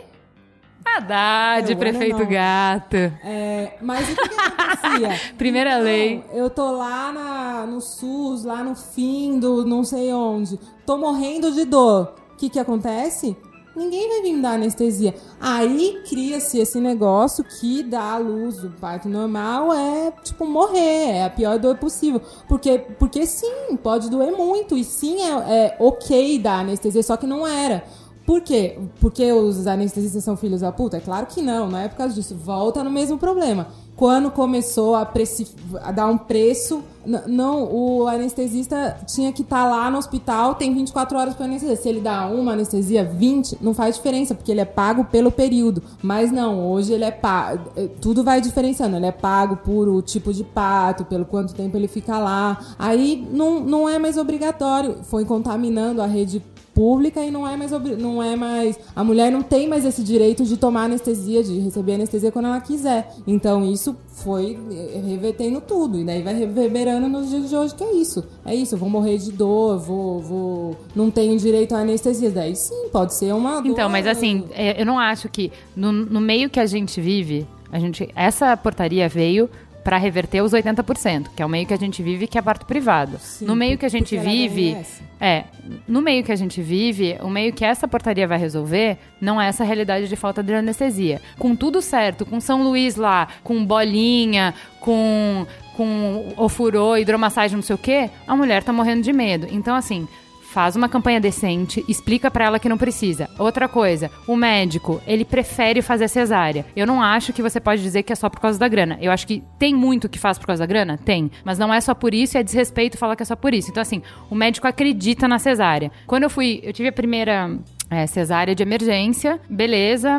É, quando eu fui pra fazer a segunda, como meu filho na primeira vez ficou na UTI, não foi erro da médica, não foi nada de errado que ela fez, mas eu tava muito insegura, eu precisei trocar de médico, eu fui pra um médico da minha família. Eu fui porque ele era meu primo. Então não é porque medicamente ele era melhor, é só porque era da minha família pra eu me sentir melhor, porque eu tava mais noiada. E eu queria parto normal, queria parto normal, queria parto normal, queria parto normal. Quando chegou nas 39 semanas e o bebê não nascia, não tinha nada de dilatação, eu não sei o quê, ele sentou comigo e falou: Ju, eu vou te fazer o que eu fiz pra minha esposa, pra minha mulher. Por causa disso, por causa disso, por causa disso, por causa disso. A gente precisa fazer uma cesárea, você pode ter ruptura de útero. Se eu te morasse em qualquer outro lugar do mundo, eu teria feito um parto normal. No Brasil, ele não corre o risco de ruptura de útero. A amiga da minha mãe teve ruptura de útero. Então, assim, eu acho que, eu acho que assim, é uma discussão super polêmica pra gente lidar de uma maneira tão simples de ai, a galera tá querendo ganhar mais dinheiro e fazendo cesárea 80-20? Pera aí, só um pouquinho que eu vou resolver. Onde que eu assino aqui? Então você quer dinheiro? Então você não vai mais receber dinheiro por fazer cesárea, hein? Agora todo mundo parto normal. A taxa de prematuros tem relação- correlação direta com a cesariana? Tem, tem. É fato que é importante a gente começar pela educação. Eu só acho que o caminho tá inverso. Começou-se pela lei já para impor e talvez venha uma campanha. Eu acredito que poderia ter sido muito mais proveitoso começar com uma campanha de esclarecimento e empoderamento para a mãe, de esclarecimento e empoderamento do médico, É. e aí vem a lei. É, exatamente. Porque aí a lei vem quando o assunto já tá sendo discutido Exato, exatamente. A lei ela tem que Eu refletir não a acho que sociedade. sozinha Eu acho funciona que esse a seria o cenário ideal, mas eu acho que isso não funciona É, no não, Brasil. não dá pra ser só a imposição, não dá pra ser só a campanha. As duas juntas trabalhariam muito bem, mas eu acho que deveria ter começado pela campanha de educação. Existe a monetarização de médico, insegurança de médico, baixa capacitação de médico. Uma campanha precisa falar sobre E isso. desvalorização dos outros profissionais que não Exato, exatamente. Que Isso estão é um dos envolvidos. principais a Nath falou É. que entre a chegar no hospital e sair foram 18 horas. Ela falou, não são 18 horas de dor. São 18 horas que vai, volta, você dorme, você acorda. Então você fica 18 horas ocupando o tempo de uma, uma equipe. Ô, né? gente, e um vocês estão ligados que um trabalho de parto dura três dias, na Três real, dias né? em algum. Tipo assim, ah, estourou a bolsa, filme, caralho. né? Já, é, tipo, essa coisa, estoura a bolsa, sai correndo E lá, sai É correndo. tudo mentira. Mas assim, a gente tá parindo, sabe? Tem um humano saindo de dentro da gente. Isso não é um botão mágico. Isso demora. Isso leva dias. Não é horrível. E é um tema tão massa pra falar. E eu acho, eu acho tão louco isso, sabe? Tipo, você que tá me ouvindo e todos vocês. E todo mundo foi parido, caramba. E a gente não fala sobre isso. Não fala. Né? Não, não, não fala E sobre. ninguém acha isso bonito, né? parto. Toda vez É, fala, e assim- gente, eu vi um parto que eu Ui, que nojo. aquilo. Daniel nem quer ter filho, né, Daniel? E eu confesso que eu teria dó da minha mãe, porque eu nasci com 4,750 kg. Já Jesus, pensou se mas fosse. Nesses Então, casos, sabe- a gente prefere. A Cesárea. gente, a gente não fala sobre essas coisas. Eu, por exemplo, eu tive aluna, também tava com 39 semanas e, e ansiosa pra caramba. Pelo amor de sai da minha barriga. Chega, Criança, né? Chega. indo. Assim, cara, eu quero meu pulmão só pra mim, eu quero olhar pra sua cara. Mais do que tudo, eu queria muito aluna do lado de fora. E eu tava hiper ansiosa e aí tal, e eu falei com a minha médica, eu já tava com alguma dilatação, ela falou: "Não, fechou. A hora que virar 40, se você ainda não tiver estourado a bolsa, não sei o quê, vamos pra indução." Pra induzir o parto normal, e é certeza que você vai ter parto normal. Eu Falei, ah, então beleza. Quem não me conhece, eu tenho bunda grande, né? Eu- a minha mãe teve três partos normais. Eu falei, não, né? Eu falo, é espirrou, óbvio, é óbvio que eu vou ter um. É óbvio. Aí eu cheguei no hospital e tomei, tipo, um litro de ocitocina. E aí eu passei 12 horas lá e a minha médica falou: Gica, você é um baita ponto fora da curva. Assim, na boa, 99,999% das mulheres já teria parido há muito tempo. E desculpa, eu acho que não vai rolar com você essa indução aí. E vai meio que cesárea. Você vai entrar, o bebê vai entrar em sofrimento fetal. Então, assim, algumas coisas. Eu falei sobre o lado do médico que não dá pra falar que. Eu só queria encerrar uma coisa aqui nesse meu, nesse meu depoimento. Hoje eu teria feito diferente. Porque eu não sabia tudo o que o parto normal significava, não sei o que, nananã. Mas a Por tua falta médica sabia, vo- era o seu informação. primeiro parto, mas era o milésimo dela. E ela mesmo assim te orientou cesárea. E você não confia nela até hoje? Ela, não, ela não me orientou, ela me orientou cesárea depois de eu ter passado 12 horas tomando ocitocina. Então, mas assim, não, não existia outro caminho pra você, Dica. Você acha que existia outro caminho? Depois de 12 horas de ocitocina, não. Então, então não existia existia outro. caminho. Não, Existiam aí milhares de outros caminhos. Existiam milhares, Milhares. de outros Antes caminhos. das 12 horas. de Antes das remédio. 12 horas. Exato. Por O isso que eu primeiro falei. caminho seria não te internar. Bebês em outros lugares do mundo nascem de 42 semanas e não tem nenhum problema. Super, exato. Mas, mas a culpa, gente, é super. Eu tava num estado de ansiedade bizarro. entendeu? Então, mas se ela tem mil. Você tava porque era o seu primeiro bebê, mas ela tem mil. Então, se isso é fato, ela deveria ter te falado, Dica, você está muito ansiosa, Nana. Eu já Ah, tive mil bebês, então espere até 42 semanas. Tapa na sua cara, e volta pra casa. É, não, pode ser. Então, assim, não, não, tem, não, tem dois, não tem dois cenários. Ou ela errou ou ela acertou. Ele Não tem dois risco, cenários. né? Acho que o médico busca no Exato, máximo exato, cara. Não, Exato. Mas aí entra E- isso e que eu- a Mari falou, entendeu? Porque o sistema é assim, porque educação é assado, porque isso, que aquilo, não sei o que. Não, não, não é criminalizar, não é errado. E eu não tô falando que tá certo não ser errado. É que a gente vive. É que assim, ó, sabe fórmula física? Você tem que converter todas as unidades de medida, não sei o que. A gente tá nessa fórmula, entendeu? É, o que, eu, é, o, que eu, que eu acho importante da história que você tá contando, assim, além do ponto do médico, de que ele não tá, entre aspas, errando ou induzindo a cesárea só pela questão da grana, ele acredita mesmo que essa é a melhor coisa, como a, a Thaís acreditou pra você, é, eu acho que, assim, essa simplificação de que a mãe da cesárea é a mãe que quis marcar o cabeleireiro e, e marcar no dia do não, signo é pelo amor. brutal. Ela é brutal e ela nos agride. Então, assim, todas as minhas amigas tentaram. É, não, todas, é, todas as minhas amigas tentaram parto normal. Todas. Nenhuma conseguiu. Quer dizer, a Nath conseguiu. Então, assim. Que não tava aqui no Brasil. Isso, mas assim, mas o que eu quero dizer é o seguinte. Galera, cuidado quando vocês vão falar desse tema, né? Não é médico bandido não é mãe desmiolada. Vocês estão falando com outro público. Peraí. Baixa a guarda e vamos falar direito desse assunto, entendeu? Uma coisa muito importante que eu acho que é esse negócio de discurso que a gente estava falando. Eu tive duas cesáreas, porém hoje tenho uma cabeça bem diferente e tenho certeza que eu teria feito as coisas diferentes. Se, mas enfim, o que é importante, então eu tenho os dois lados. Mas o que eu acho importante é esse discurso de que um é o vilão, nananã, isso é bobagem, e esse discurso de defensores do parto normal, é, muito radicais, só afasta as pessoas. Exato. Super. Por Exato. Que é o exemplo, comedor de placenta. Falar que o bebê de, de- que nasceu de cesárea foi extraído do útero de uma mulher, eu acho totalmente desnecessário. Por mais que no dicionário seja correta, realmente ele foi extraído, o que que isso faz? Faz a mulher de que que tá ali na dúvida falar, meu, quero quero distância dessas comedoras de placenta e faz a mulher que teve cesárea se sentir um lixo. Então Exato. isso não ajuda em nada Exato. o discurso Sim, e menos afasta mãe, as não sei o pessoas. Isso é uma coisa que é Não. interessante, né? A mãe de cesárea, ela não é premium. A mãe Exatamente. É. Nossa, não, você chegou é, lá, é é segunda mãe categoria, gourmet. Ela é entendeu? mãe gourmet. Nossa, parto normal é gourmet Raio top. É.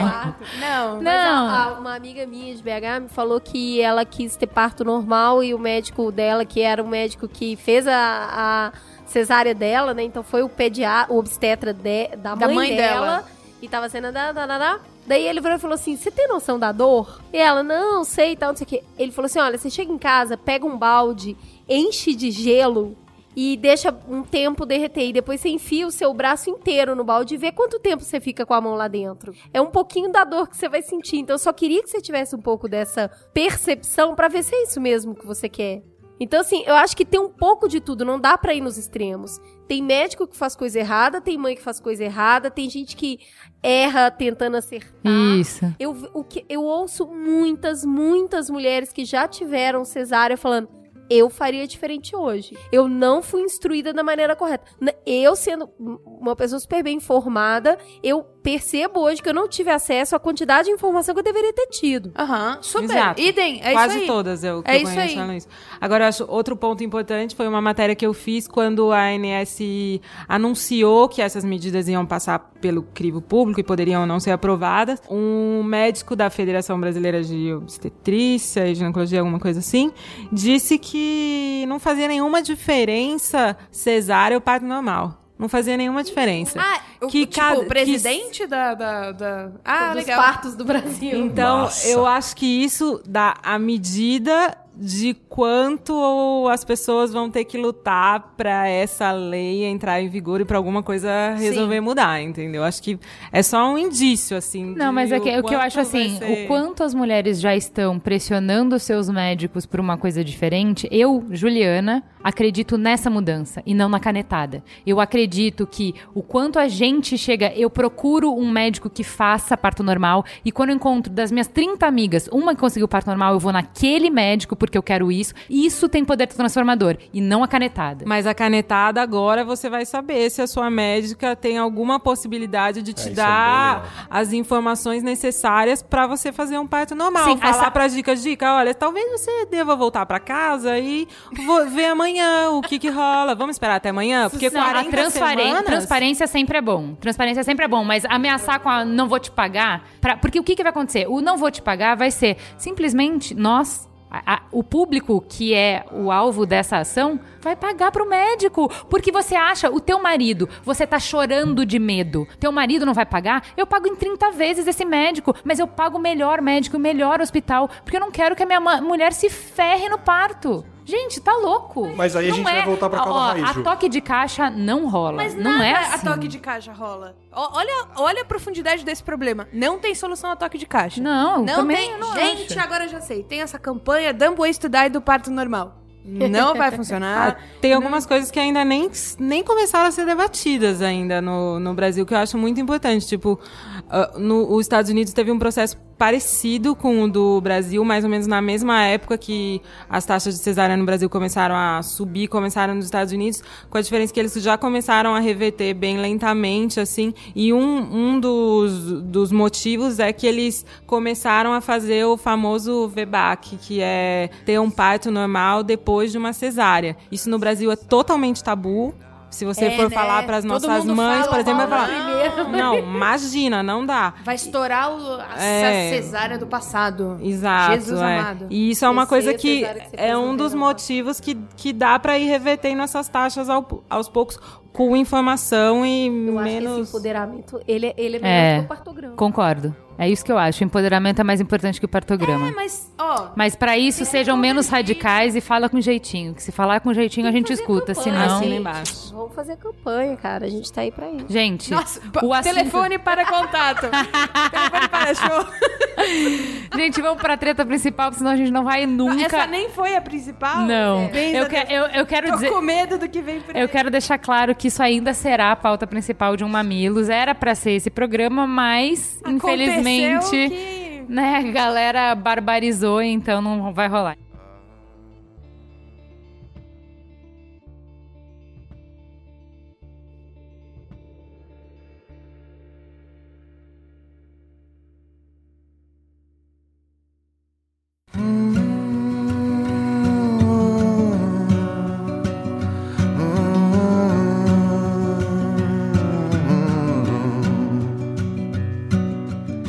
Vamos pra treta principal. É treta principal ou é teta? Tre- Eu confesso Treta que da como Mamilos eu semana. falei, cara, teta achei que principal, será que é o trocadilho do mamilo? semana. Era pra ser a treta da semana, mas pode ser a teta da semana. Mas teta Já tá batizado. É bom, né? Melhor. Tá. teta. Batizado, Mas teta é da bom semana. ter uma Teta treta. da semana. Ok. Cada semana uma teta. É, não tem como se furtar até a gente toda semana, a gente decide qual vai ser a pauta, converso com a Cris, eu vou coletando as coisas e depois a gente decide o que que entra, o que que sai, o que que fica. E aí, teoricamente era pra gente falar de parto e aí entrou esse atentado em Paris, e aí eu falei, Cris, vamos ter que falar sobre isso. E a Cris falou, mas puta, vamos falar sobre isso?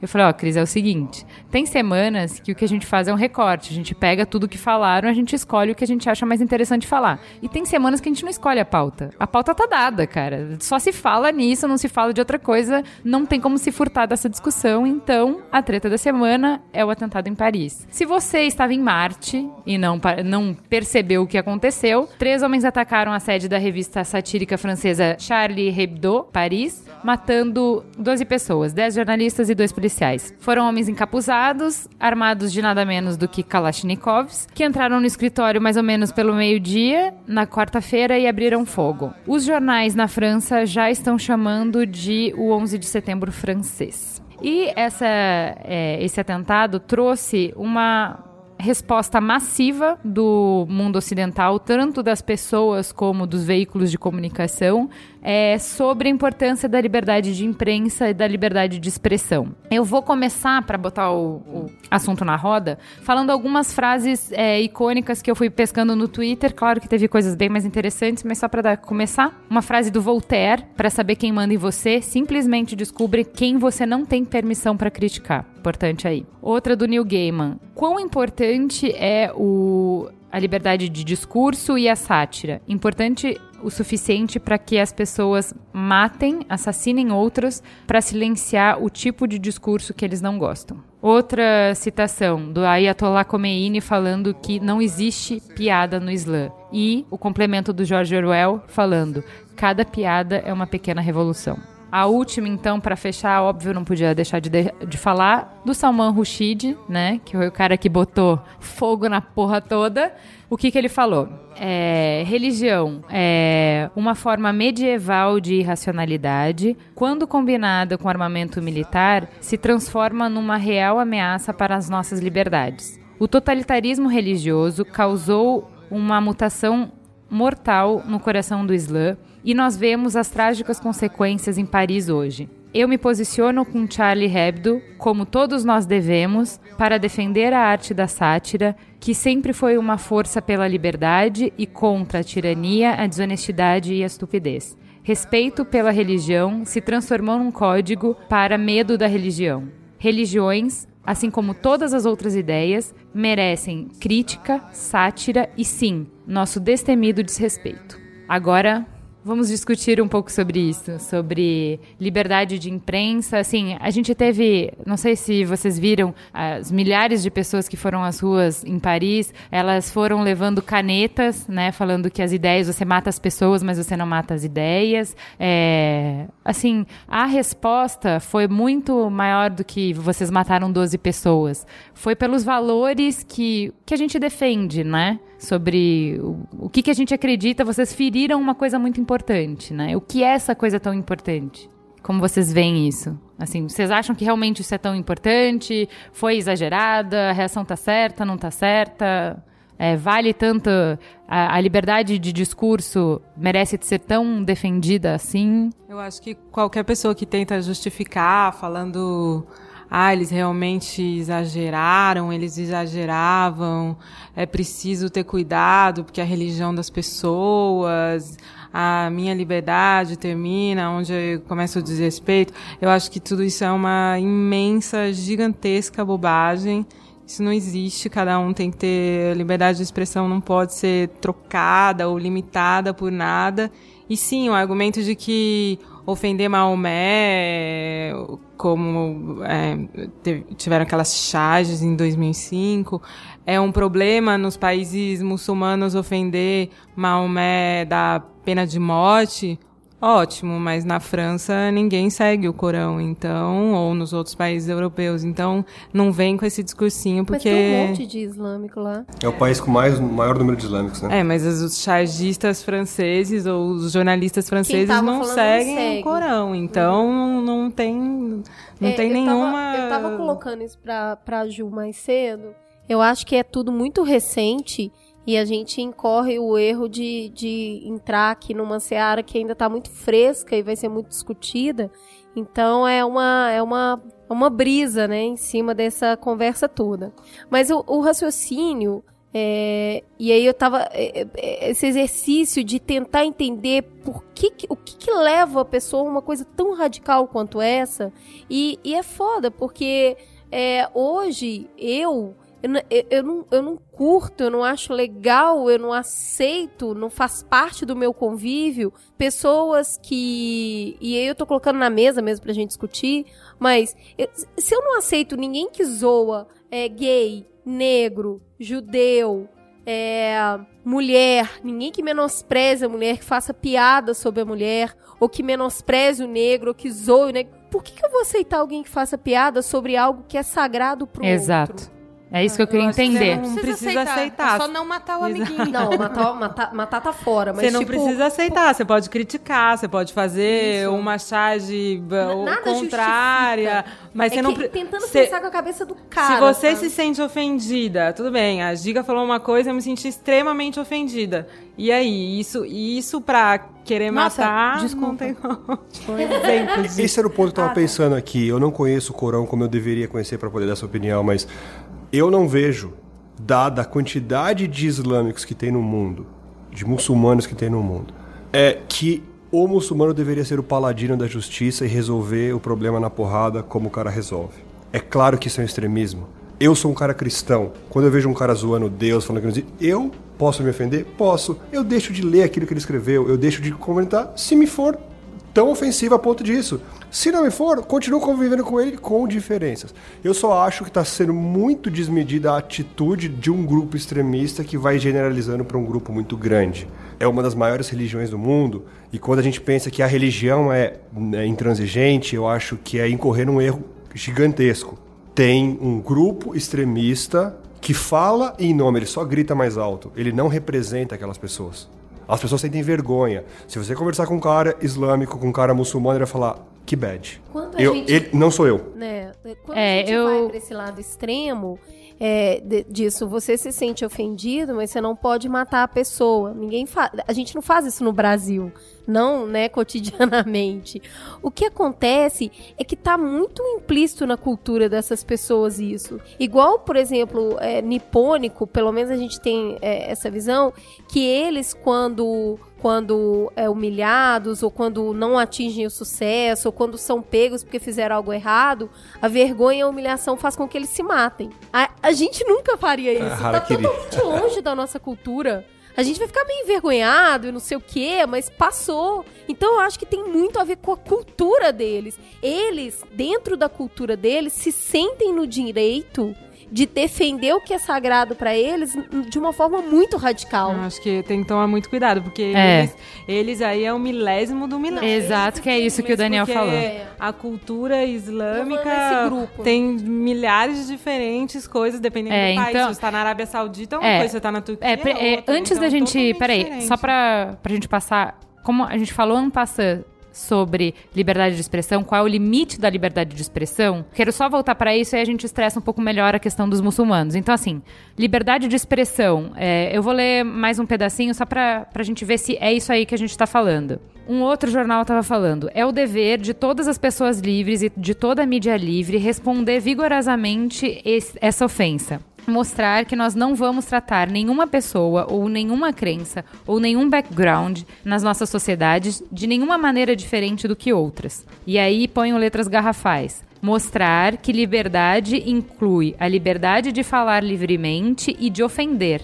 O que está em jogo para todas as sociedades não pode ser mais importante. Liberdade de discurso é liberdade de ofender? É, amiguinhos. Sei Chupa essa manga aí. exatamente o que Gente, tá todo mundo no mundo ocidental levantando a bandeira falando: ou eu posso falar o que eu quiser, você não tem o direito de vir aqui falar o que eu posso. Não me censure. Eu tenho o direito de falar o que eu quiser. Inclusive, se você acredita que essa é a pior coisa do mundo, foda-se você, eu tenho o direito de falar. Estamos de acordo com isso? Dani. É, eu acho uma seara muito perigosa. Eu não sei qual é o limite, qual é aquela linha bem tênue de até aqui é liberdade, até aqui é ofensa.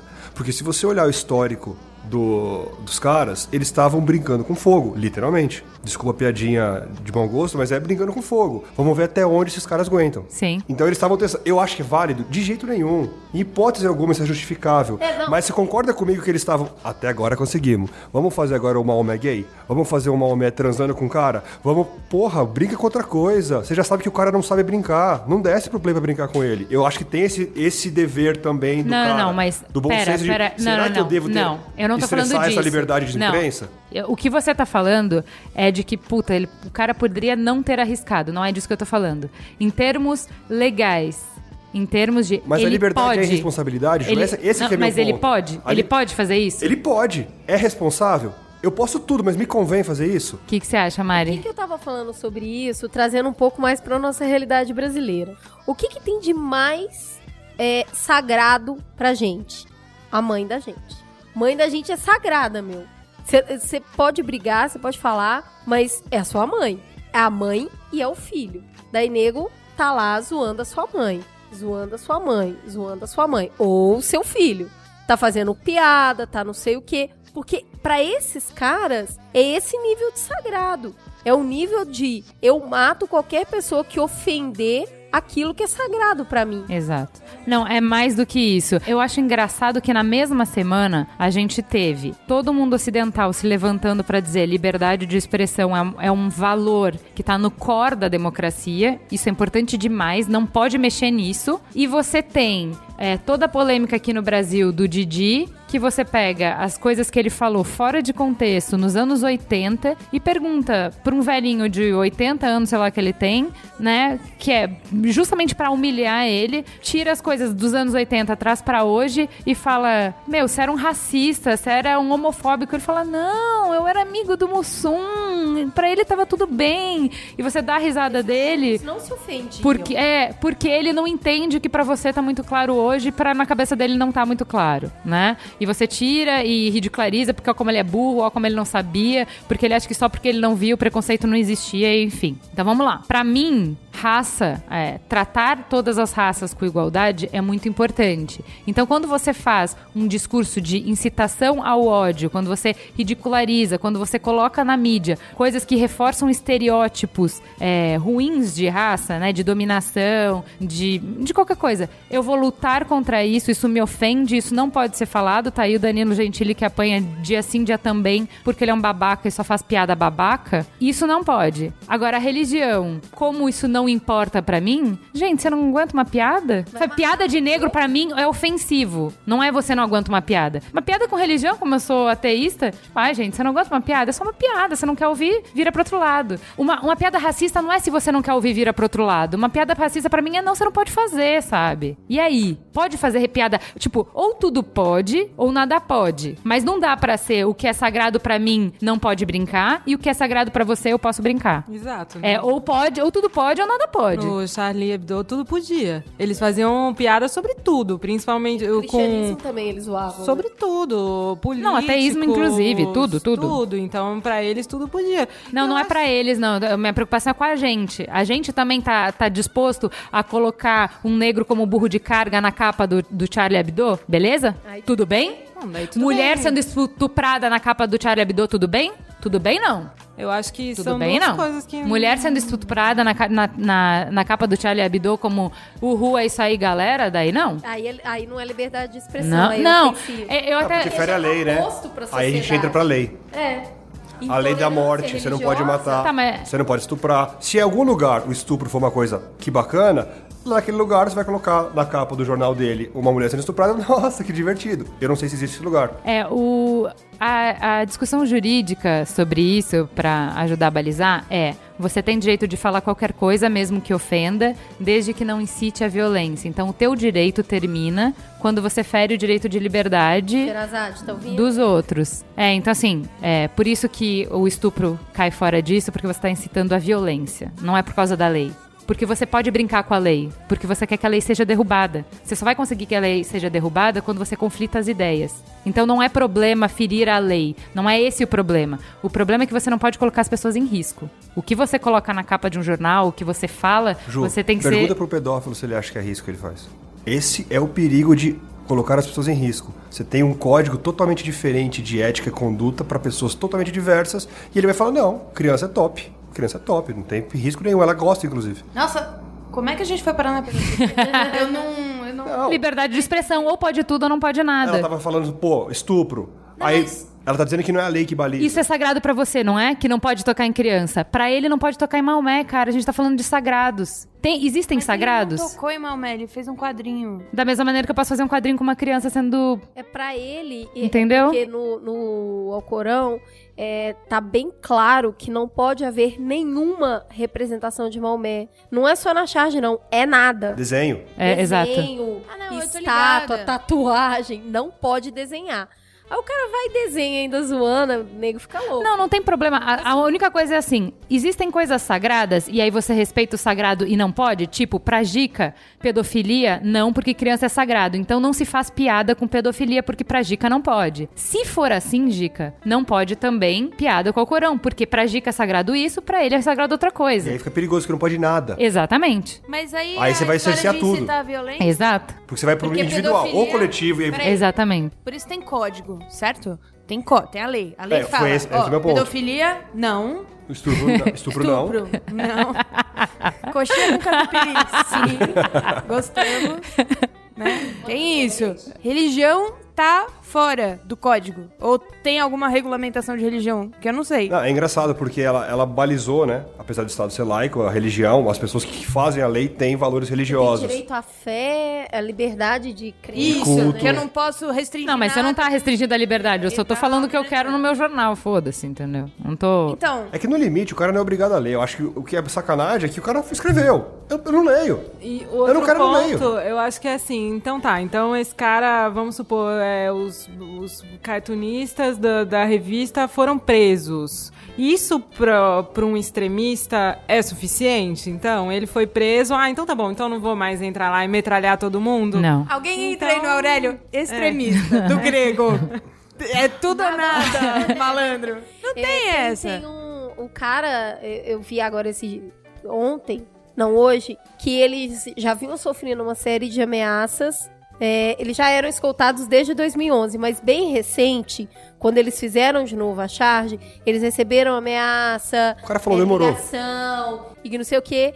E, o, em numa entrevista falando sobre isso, quando um cara falou, pô, vocês não acham que, que é um risco desnecessário, estão pegando pesado? E aí o cartunista falou, eu prefiro vi- é, morrer em pé do que viver de joelho. Tá certo. Então, Não tá certo? o cara tava, ele tava disposto realmente é, a morrer a favor de falar o que ele julgava ser importante falar. Não, mas ele estava disposto a morrer pelo que Voltaire disse. Que quem você não pode satirizar é quem manda em você. O que ele estava disposto a morrer, ninguém manda em mim. Eu falo sobre o que eu quiser. Eu vou satirizar o governo francês, eu vou satirizar a Monsanto, que chega aqui e, es- esculacha produtor eh, rural. Eu vou satirizar Deus, eu satirizo quem quiser, porque ninguém manda em mim. Ele não estava comprando uma briga com religioso, entendam isso. Ele estava comprando uma briga de liberdade de expressão. Assim, de verdade, parece que ele estava fazendo para provocar, mas é só que esses foram os caras que mais reagiram. Mas ele atirou em todo mundo. Ele atirou para governo, ele atirou, assim, para geral. Ele não respeitava feminista, ateísta, ele não respeitava ninguém. Porque ninguém tá acima de crítica, e isso é importante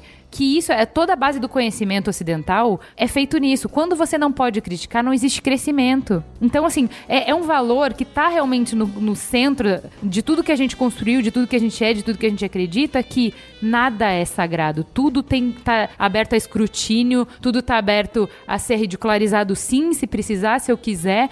Assim, você não tem direito de. de num, num minuto que você põe uma barreira, você limitou o crescimento, você limitou a. a- Uma das charges que rodaram mais forte era um quadrinho, eu não sei se saiu no New York Times, agora não tô lembrando, um quadrinho em branco escrito essa charge foi aprovada pelos religiosos, pelos politicamente corretos. Excelente.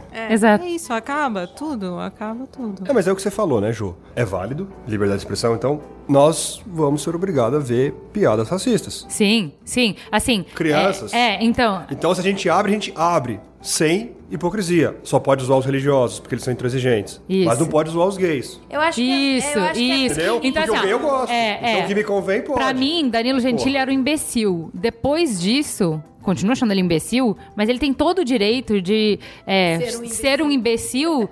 E eu vou lutar pra que ele tenha direito de ser Exatamente. imbecil. Aí concordamos 100%. Ele Entendeu? Bolsonaro, o inominável. Cara, lutarei até o fim pra que você tenha direito de ser imbecil em rede nacional. E lutarei pra você ser achincalhado, seja nas redes sociais, seja o advogado que vai processar, seja a promotoria, Sim. do jeito que for. Não entrando lá e met- metralhando o Bolsonaro. Sim, exatamente. Não, mas é, a, minha, a minha questão é assim: eles erram porque é muito caricato chegar e metralhar. Não tem uma pessoa que você vai perguntar no mundo que o cara fala, não, legal. Agora, Achei coerente. eu chegar e não. Eu chegar, Acho é pouco. eu chegar e não financiar mais o programa do Danilo Gentili, que ele chegou, me fudi, eu não consigo mais financiamento. Bem Eu- feito. Eu brinquei e agora eu não consigo gente pra me financiar. Isso também não é liberdade de expressão? Sim, claro que é. Então agora eu não consigo mais ter o meu programa na televisão e por isso perdi a minha, o meu canal. Isso, bem feito. Perdeu Playboy. Não, mas É, se, se ele perdeu é ruim porque a gente quer. A gente quer que babacas falem. não, Porque eu não quero não. Não, não, eu não não, quero não. Eu mas quero que ele, ele possa fala falar e no não que ele fale. dele. Que ele tem o direito. Não, não, ele fala no blog No dele. Twitter dele. Mas desde Exatamente. que não chegue aos meus ouvidos. Exatamente. Ah, então a gente vai chegar no limite de, ó, fala na sua casa então. Não. Na rua você não pode falar, fala em casa que você tem liberdade de expressão. Entendeu? Não, malandro, ele não tá falando na rua, velho. Ele tá falando no canal de TV. Não, meu limite é esse. Eu posso falar, pode. Falar na sua casa? Ou não? Eu posso falar, eu posso falar em qualquer lugar. Não, ele Pode, falar em qualquer lugar, mas se você falar besteira, as pessoas não vão querer te comprar. Tem Isso aí tá marca- óbvio, Ô, entendeu? Tem uma marca falando assim, ó, Danilo Gentili, peraí, vocês estão gostando? Legal, ó, eu sou a marca X e o Danilo Gentili é meu amigo. A partir do momento que todo mundo começa a achar ele babaca, a marca vai falar, desculpa, não tem. A emissora vai falar, desculpa, foi mal. E aí valeu, mas ninguém É o tá- custo de ser babaca, ninguém entendeu? Não é tá- o censura, é custo babaca. diferente. A liberdade Custo de Brasil, babaca. custo babaca, É. exato. Mas ele super pode falar o que ele quiser. Sobre isso que você falou, fizeram uma pesquisa em vários países perguntando da primeira vez se tinha sido exagero. E a maioria esmagadora achou que foi exagero. Tipo, meu, não brinca com isso, sabe? Pros caras é sagrado, para com isso, sabe? Então, assim, ninguém é a favor que chegue lá atirando. Mas, assim, a opinião pública, no geral, discorda desse tipo de sátira. É a minoria que apoia. É, agora, eu queria que a gente entrasse mais nessa seara do que esse foi um- o a primeira reação das pessoas. Foi essa. Bom, também islâmico maluco, esses caras, como a Cris falou, essa religião que prega o ódio, essa religião que prega a, a jihad, que é a luta, é, essa é religião que coloca a, a, Ah, a obrigação da dominação dos muçulmanos no mundo e todo mundo não é que não é ódio, né? muçulmano. É, discurso de ódio, não É que, sei o assim, quê. Não pregamos o ódio, pregamos, pregamos super o amor, mas aí tem um monte de vírgula e... e- Não, olha só, é, eu- algumas mas enfim, coisinhas. eu não sou entendedora Tem, tem vários links então- legais, vão estar no post. É, o Gustavo Chakra, ele escreve no Estadão, ele geralmente é bem coerente. Quando dá merda no Oriente Médio, eu corro pra ver o que ele escreveu e ele, ele sempre é bem ponderado. É, ele colocou alguns pontos. é, primeiro, primeira coisa que você tem que pensar, já que você, pra gente generalizar, é o que os grandes líderes dessa religião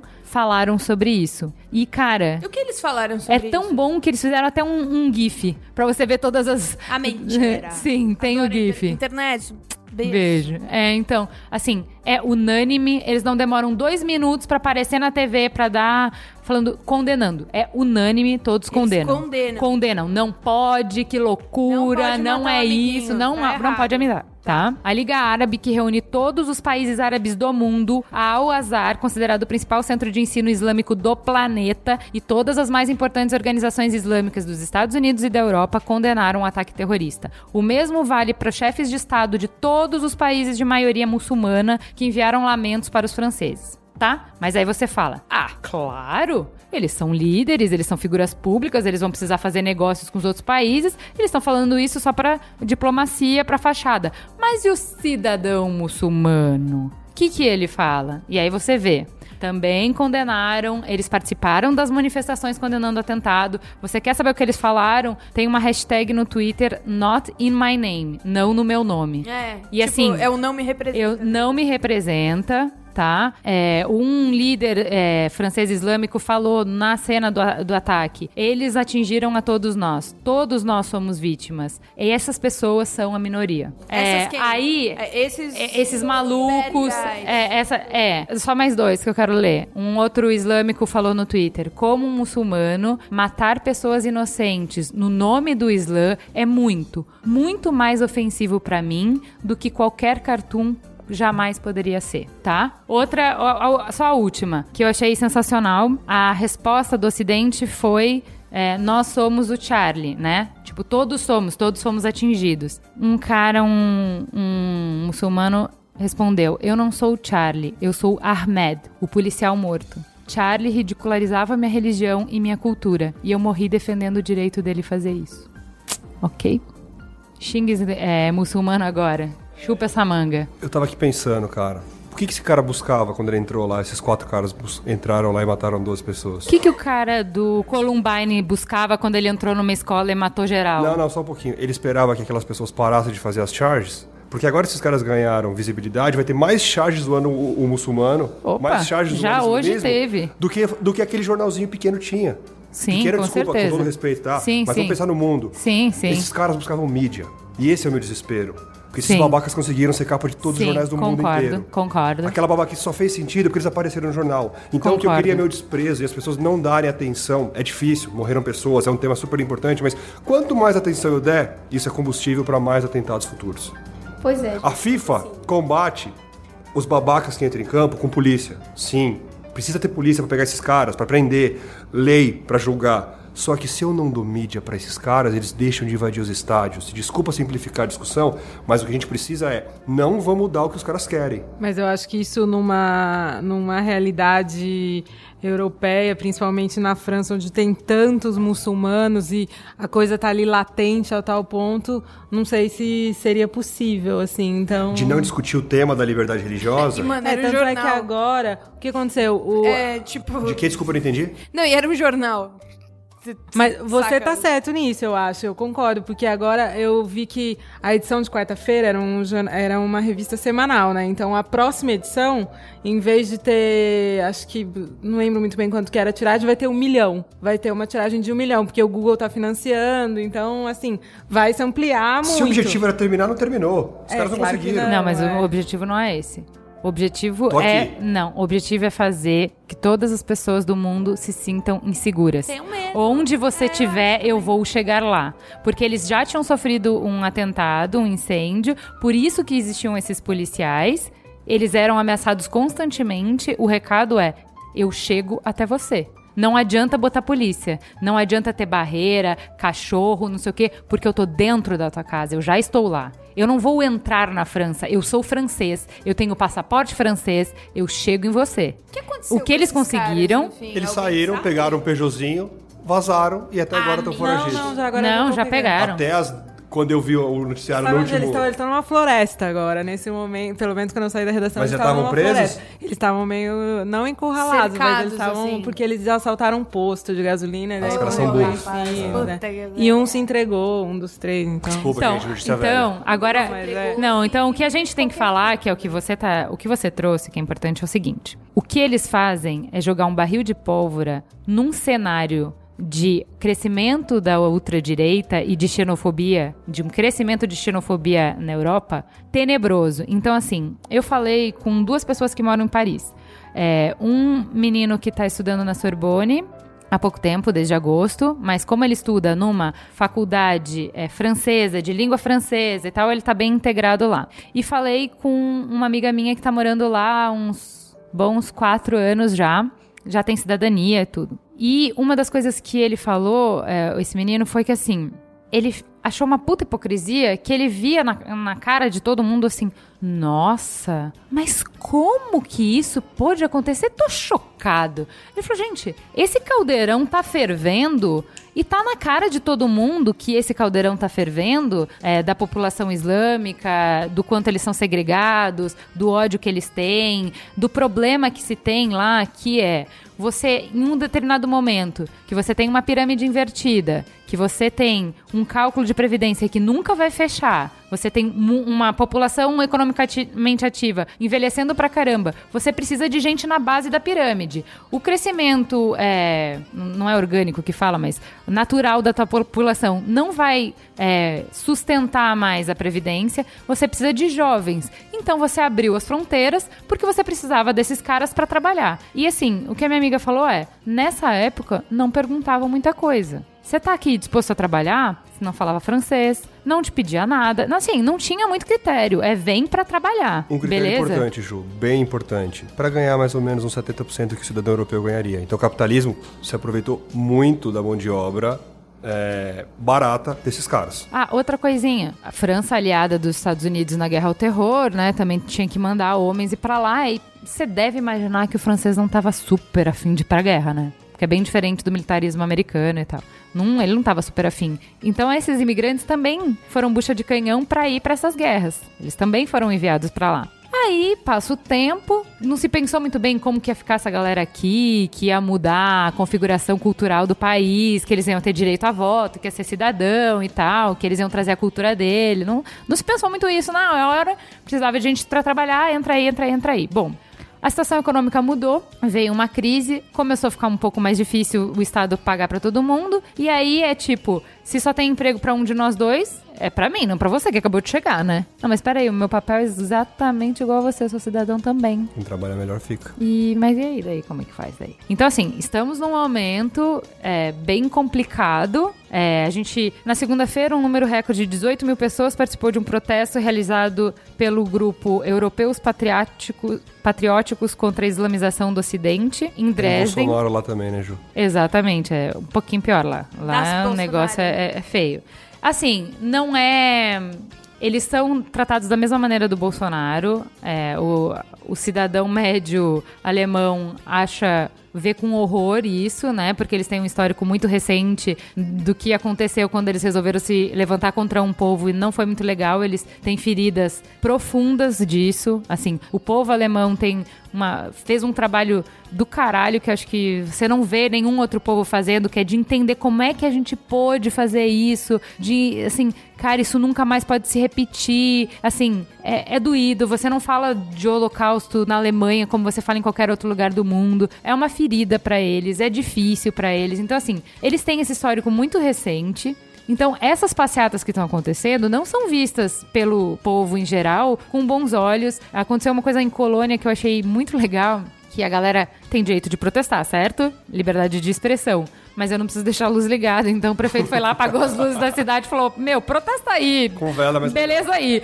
E.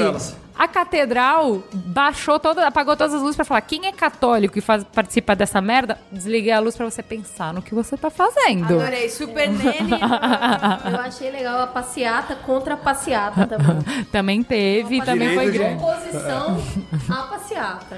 É isso aí. Então, assim, mas o- o caldo tá entornando ali e tem uma discussão importante. E assim, na França, essa discussão já vem há um tempo. Já vem há um tempo, naipe assim. Peraí, aqui é o lar da igualdade, da fraternidade, da liberdade. Não vem colocar Sharia aqui, que isso aqui não. Não, não, não, não. Você entrou aqui pra trabalhar, não pra zonear a coisa, entendeu? Então, assim, começou falando assim: ó, vamos organizar a putaria. Aqui em escola não existe burca, mas também não existe cruz. Tira essa cruz aí. Aqui isso aqui é escola. Você vai aprender. Você quer a sua cruz, mas em casa você faz o que você quiser. Na igreja você faz o que você quiser. Liberdade de religião. Mas escola é outra coisa. Na escola não. Beleza? Tá, beleza. Pro cara é meio ofensivo, porque ele não pode tirar a burca, né? Mas beleza. Não pode lá. Aí não bastou só a escola. Pera aí que a coisa tá zoneada. Na rua também não pode não. E eu até consigo me defender disso aí. Porque eu falo, na verdade, que é uma questão de segurança. Você não pode tapar o rosto. Eu preciso saber quem tá andando na rua. Mas não é, né? A gente sabe que não é. É porque eu não quero. Eu quero que você deixe a sua burca lá no país onde você veio. Não, na verdade, Você eu quero que você volte aqui- pro seu país. Se Agora der que eu não preciso mais de você. Exatamente. Você não é mais útil agora. Tem Pena uma- que você é cidadão. Tem volta uma pra casa. questão, Tem uma questão econômica muito forte por trás disso. Dessa exploração. E, e, assim, é, é, é muito impressionante como a gente fica chocado com essa morte tão violenta desse, desses 12 jornalistas, mas esse mesmo choque não acontece quando a gente vê a Europa invadindo os países do Oriente Médio e jogando bomba em casamento.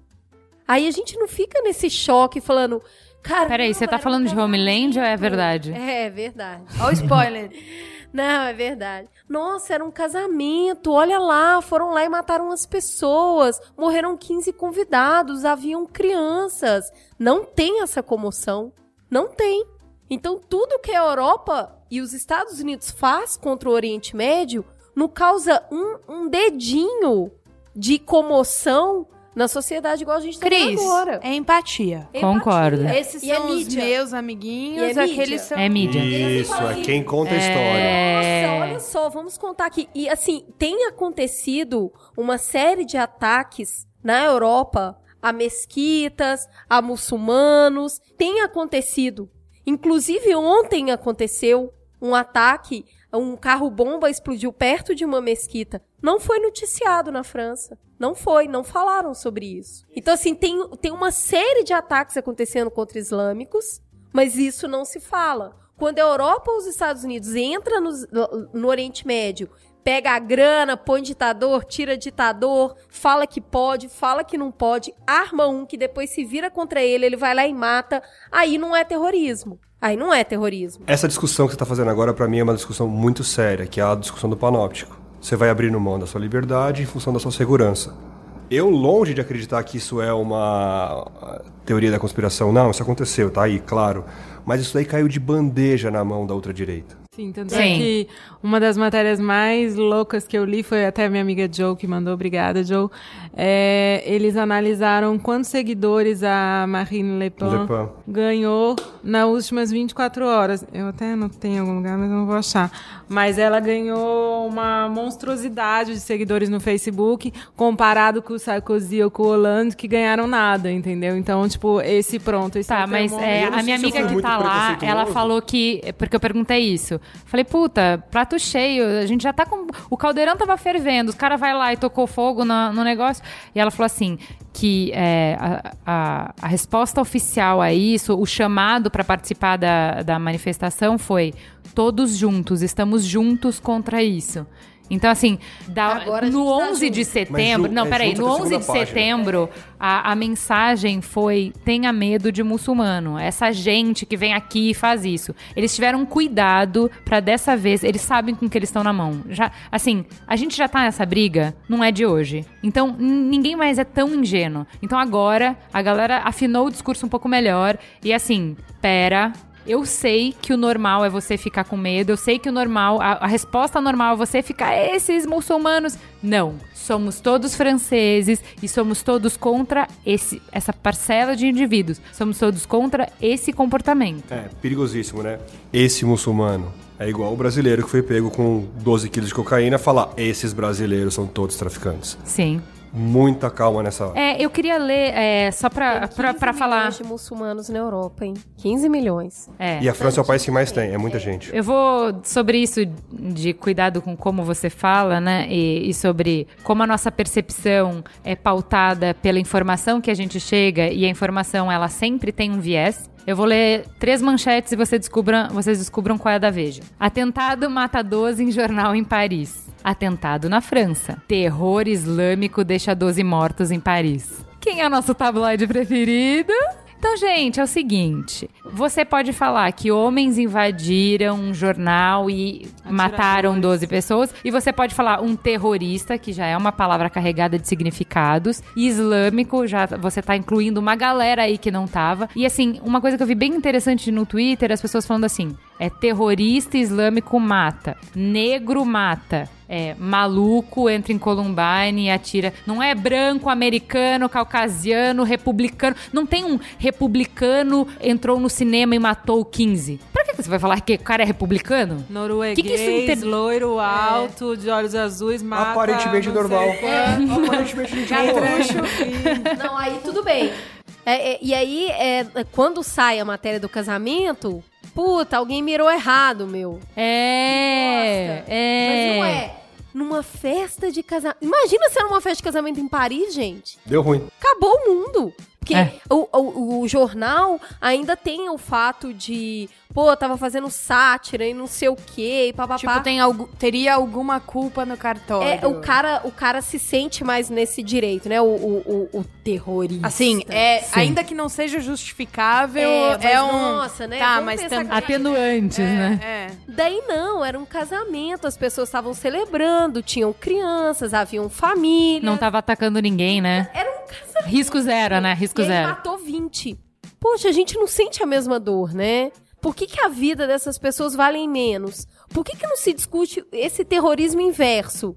Isso de ir lá armar, tira, põe do governo, agora você não me serve mais, agora você virou ditador. Agora você é ditador. Eu tiro você, coloco o outro, ponho estátua, tiro estátua. Então, poxa, isso é. E, e- e- aonde que a gente começou a dividir? Que terrorismo é só no Oriente Médio. Você sabe que eu tava lendo uma coisa que me chamou muita atenção. Eu não sou um partidário, mas eu achei muito interessante e vi com, assim, com... Fiquei quieto. A declaração da nossa presidente a respeito disso. De matar. Porque em favor da liberdade, na época a guerrilha fazia sentido. E guerrilha não tratava tão bem as pessoas que eram sequestradas. Mas hoje matar é mal. Numa época, quando me convinha, não era mal. Tinha um propósito. Fazia sentido. Que é o que se fala hoje. Se eu, ah, eu, eu matei. Eu, tudo bem, eu concordo. Eu joguei a bomba errada no casamento. Foi um erro de, leitura do satélite, mas eu tava procurando onde tinha bomba. Que é uma merda, né? Os dois. É errado lá e errado. Pô, na minha opinião, aí, né? Agora, é, caiu. Jogaram uma bomba numa, numa praia que tinha uma criança brincando. Não tinha nenhum. Tem, tem imagem disso. Não existia nenhum perigo, não estava acontecendo nada. Tinham duas crianças brincando de bola na praia. Aí não é terrorismo, aí é erro. Foi um acidente. Isso, exatamente.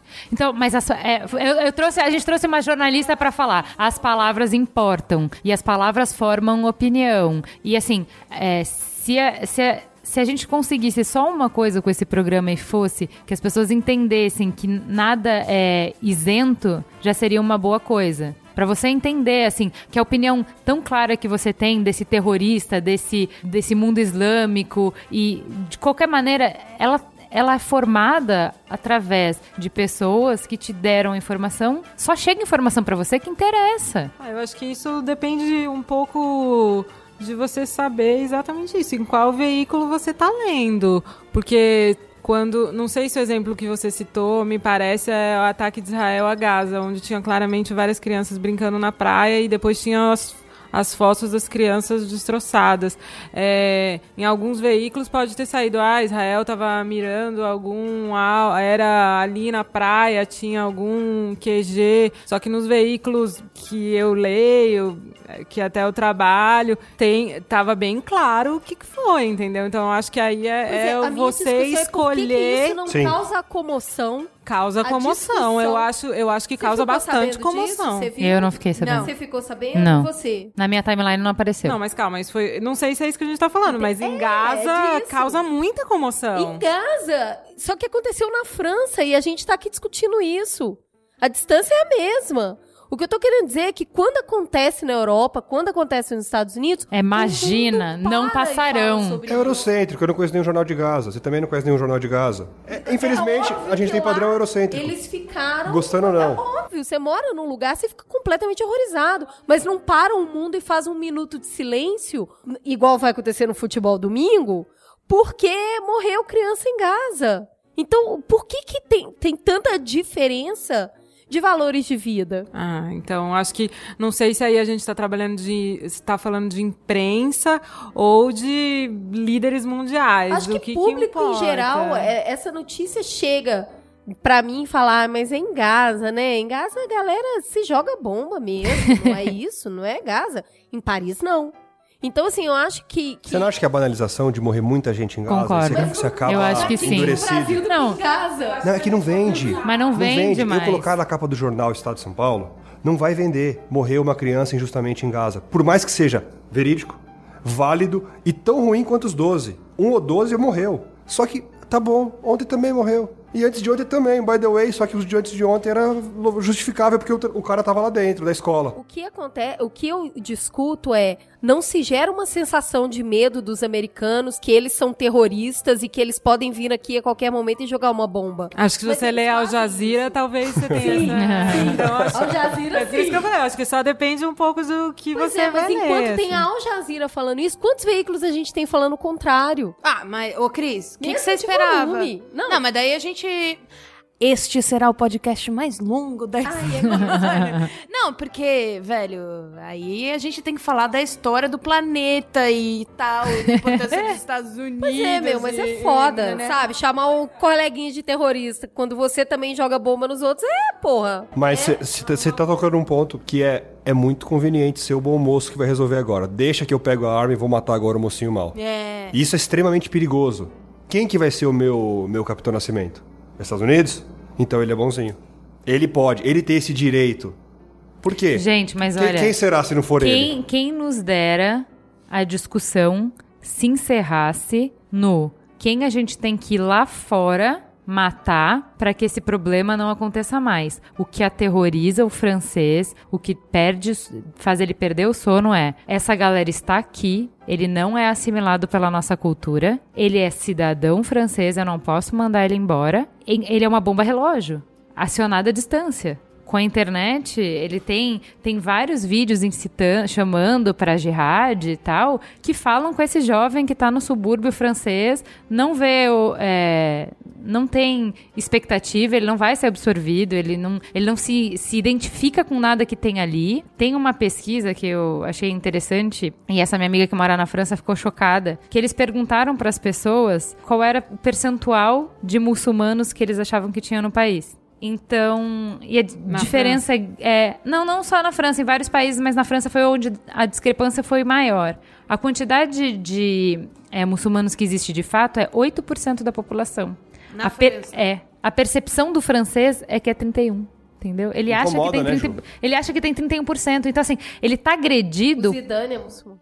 Ele, eu acho que quando você começa a ver figuras públicas muçulmanas, você começa. a- Agora tá todo mundo muçulmano, entendeu? Não, Acho é, é, é, assim, é uma percepção de que a cultura francesa está sendo apagada e substituída por eles, porque é, Teve uma infeliz coincidência, ou sei lá, que a capa do, do jornal da quarta-feira foi sobre o livro do escritor francês que, desculpa, eu não sei pronunciar direito o nome, é Hollowbeck, alguma coisa assim, que o livro dele que ele lançou na própria quarta-feira, na própria quarta-feira, chama Submissão e é sobre uma França em 2022 islamizada, na qual, para tirar do poder a Marine Le Pen, eles é, deram créditos, os partidos tradicionais deram crédito, incentivaram um muçulmano super carismático para ele tomar o poder. Tomou o poder e daí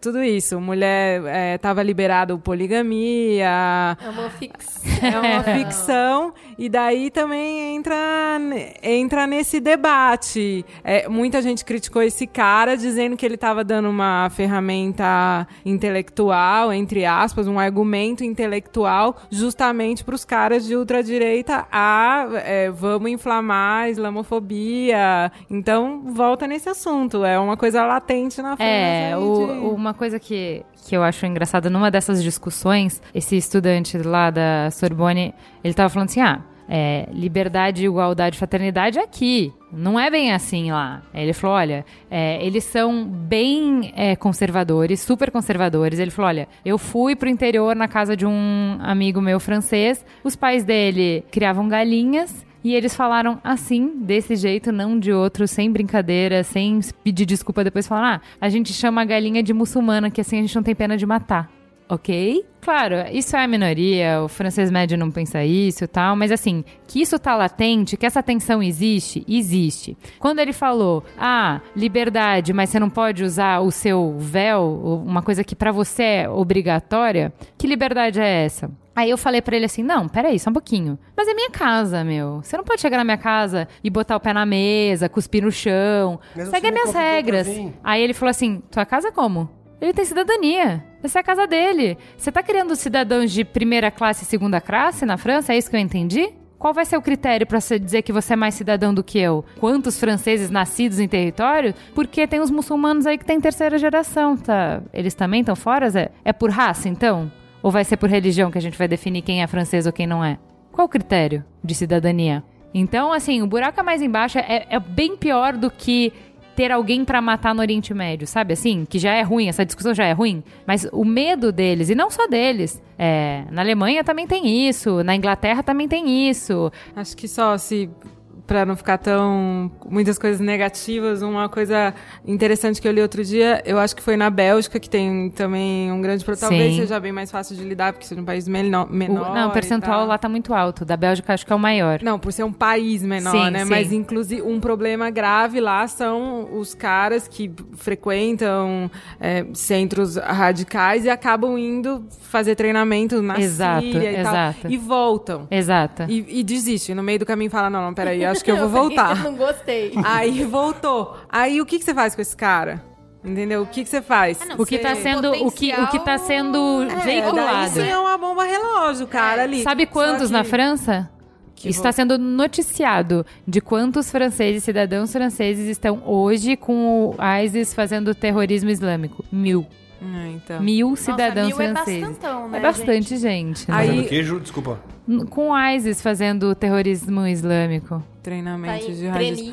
Só que daí, é. o que, que eles estão fazendo é, Esse a... cara pode entrar na França quando ele quiser, isso que eu tô falando. Ele é cidadão, entendeu? E aí, Mari, como é que é lá? Aí eles falaram, o que, que a gente vai fazer? Vai prender o cara? Isso vai se multiplicar, a gente sabe. É assim, né? Então eles fizeram um treinamento lá com a polícia, um grupo, não sei o quê, pra reintegrar esses caras na é, sociedade. Cara. Então eles vão ser vigiados? Eles vão ser vigiados. Lógico. Não pensa que você vai jogar não. boliche, fazer o que você quer. A gente tá de olho em você você. Porém, a gente vai te arranjar um emprego. Porém, a gente vai fazer não sei o quê. Gente, é a mesma então, coisa é. do programa sobre droga, cara. Dá uma oportunidade melhor, dá uma, dá uma expectativa melhor pro cara. Louco sempre vai ter. Isso aí, desculpa, não é por causa do Islã. Nos Estados Unidos tá aí pra provar, entendeu? Mas, Mas assim. Mas, Ju, você não acha, desculpa aqui, só tentar fazer um contraponto. Você não acha que é um pouco pedante da nossa parte achar que o cara que tá nesse extremismo é porque ele não tem opção? Quando a gente tá em liberdade de expressão, ele, tem, ele pode ser um cara que tem grana e não acredita na jihad. Não, muitos têm, né? Eu assisti um vídeo... É muito mais fácil fazer o que se mata. É, Beleza, vou... se mata tá fudido. Eu vou... Vocês nunca viram Homeland? Alô? Mas, ó, não, é que você não ter tá... opção, você tá no gueto da bosta, isso, isso não é uma realidade só para quem é islâmico na França, né? Isso é pro moleque que nasceu na favela, que é negro, que não sei o que. Que assim, eu não tenho culpa nenhuma, mas por default as pessoas me tratam como menos. Isso, obviamente, te deixa mais. É, propenso ao, propenso ao ódio, né? A você ter ódio e ficar muito puto. É que certo? aqui eu só queria. Eu amo, gente, é uma coisa. Eu adoro estudar sobre árabe. Eu tenho uma fascinação pelos árabes. É um baita privilégio. O cara não olha como penalidade. Não é porque ele é um bosta que ele tá fazendo isso. Isso eu queria tentar. Ele cresceu na... Ele cresceu falando, é um privilégio ser escolhido para ser o cara que vai estourar. Não, não, não, peraí, peraí. Entendeu? Mas então, não, então ela, não é... ela não tá falando isso. Ela tá falando assim: se o único privilégio na vida que, que te sobrou é esse, o apelo disso, olha, você vai ser o fodão porque você se explode. Você tá me dizendo que ele não tem trade-off. É... Olha, você não tem nada a perder, então aquilo não, ali vai valer que, mais não, pra você. Não, o que eu tô dizendo é, não, você sabe disso por causa da... É, qualquer religião fala do apelo do mundo. Quando o apelo do mundo é Sim. é muito forte, o apelo da religião fica mais fraco. Então o que a gente tá falando é simplesmente isso, o apelo do mundo tá fraco. Já me diz dizendo, tem um vídeo bacana, uma reportagem bacana, um repórter alemão conseguiu, acho que ele foi o único que entrou no ISIS para fazer uma reportagem. E assim, médico, engenheiro, não era cara fudido que não tinha. Ele tava lá porque ele tava afim. Não, não, não, eles acreditam não é tipo naquilo. Serra Leoa. Não, não, não, não, não, não, Eu só queria voltar isso no que a Mari falou, que tipo, ó, a gente tá te vigiando e tal. E aí eu fiquei sabendo que esses caras, que eles estão desconfiando que são os caras envolvidos, estavam sendo vigiados, estavam sendo monitorados. Sim, eles não podiam entrar Meu, nos Estados Unidos, vocês estão monitorando mal pra caramba os caras. Porra, não, eles sabiam que o cara tava lá. Sim, Acertaram, atrasaram. Eu preferia falar, não sei quem é, a gente vai descobrir, já estão procurando. Tem que ver Mas isso você aí. falar que você tava monitorando e o cara fez isso, te deixa num descrédito danado, Nossa, né? mas nem Aí é dava é pra eles não falarem. Um já tinha ido pro Iraque, um já tinha sido preso, é. um dos os dois o irmãos. já. Não, a gente tá monitorando. Queimou o filme. Não, de toda essa discussão eu queria que vocês adotassem isso. Hashtag queimou o filme, Queimou França. filme, Porra, velho. Pô, como é que eu vou confiar agora, rapaz? Não, mas, Monitorando. não, tô mas o. Hollande falou que eles tinham desbaratado uma série de atentados nos últimos dias, né? Não um ou Agora vai dois. falar também, né? Tava monitorando. É, né? É porque vocês não estavam sabendo, viu, gente? Olha aqui, ó. Olha os relatórios. Vocês estão vendo um ataque, era pra ter acontecido cinco. Exatamente, é o moleque que briga na rua, todo ferrado. Não, mas você não sabe como é que tá ele, tá muito pior.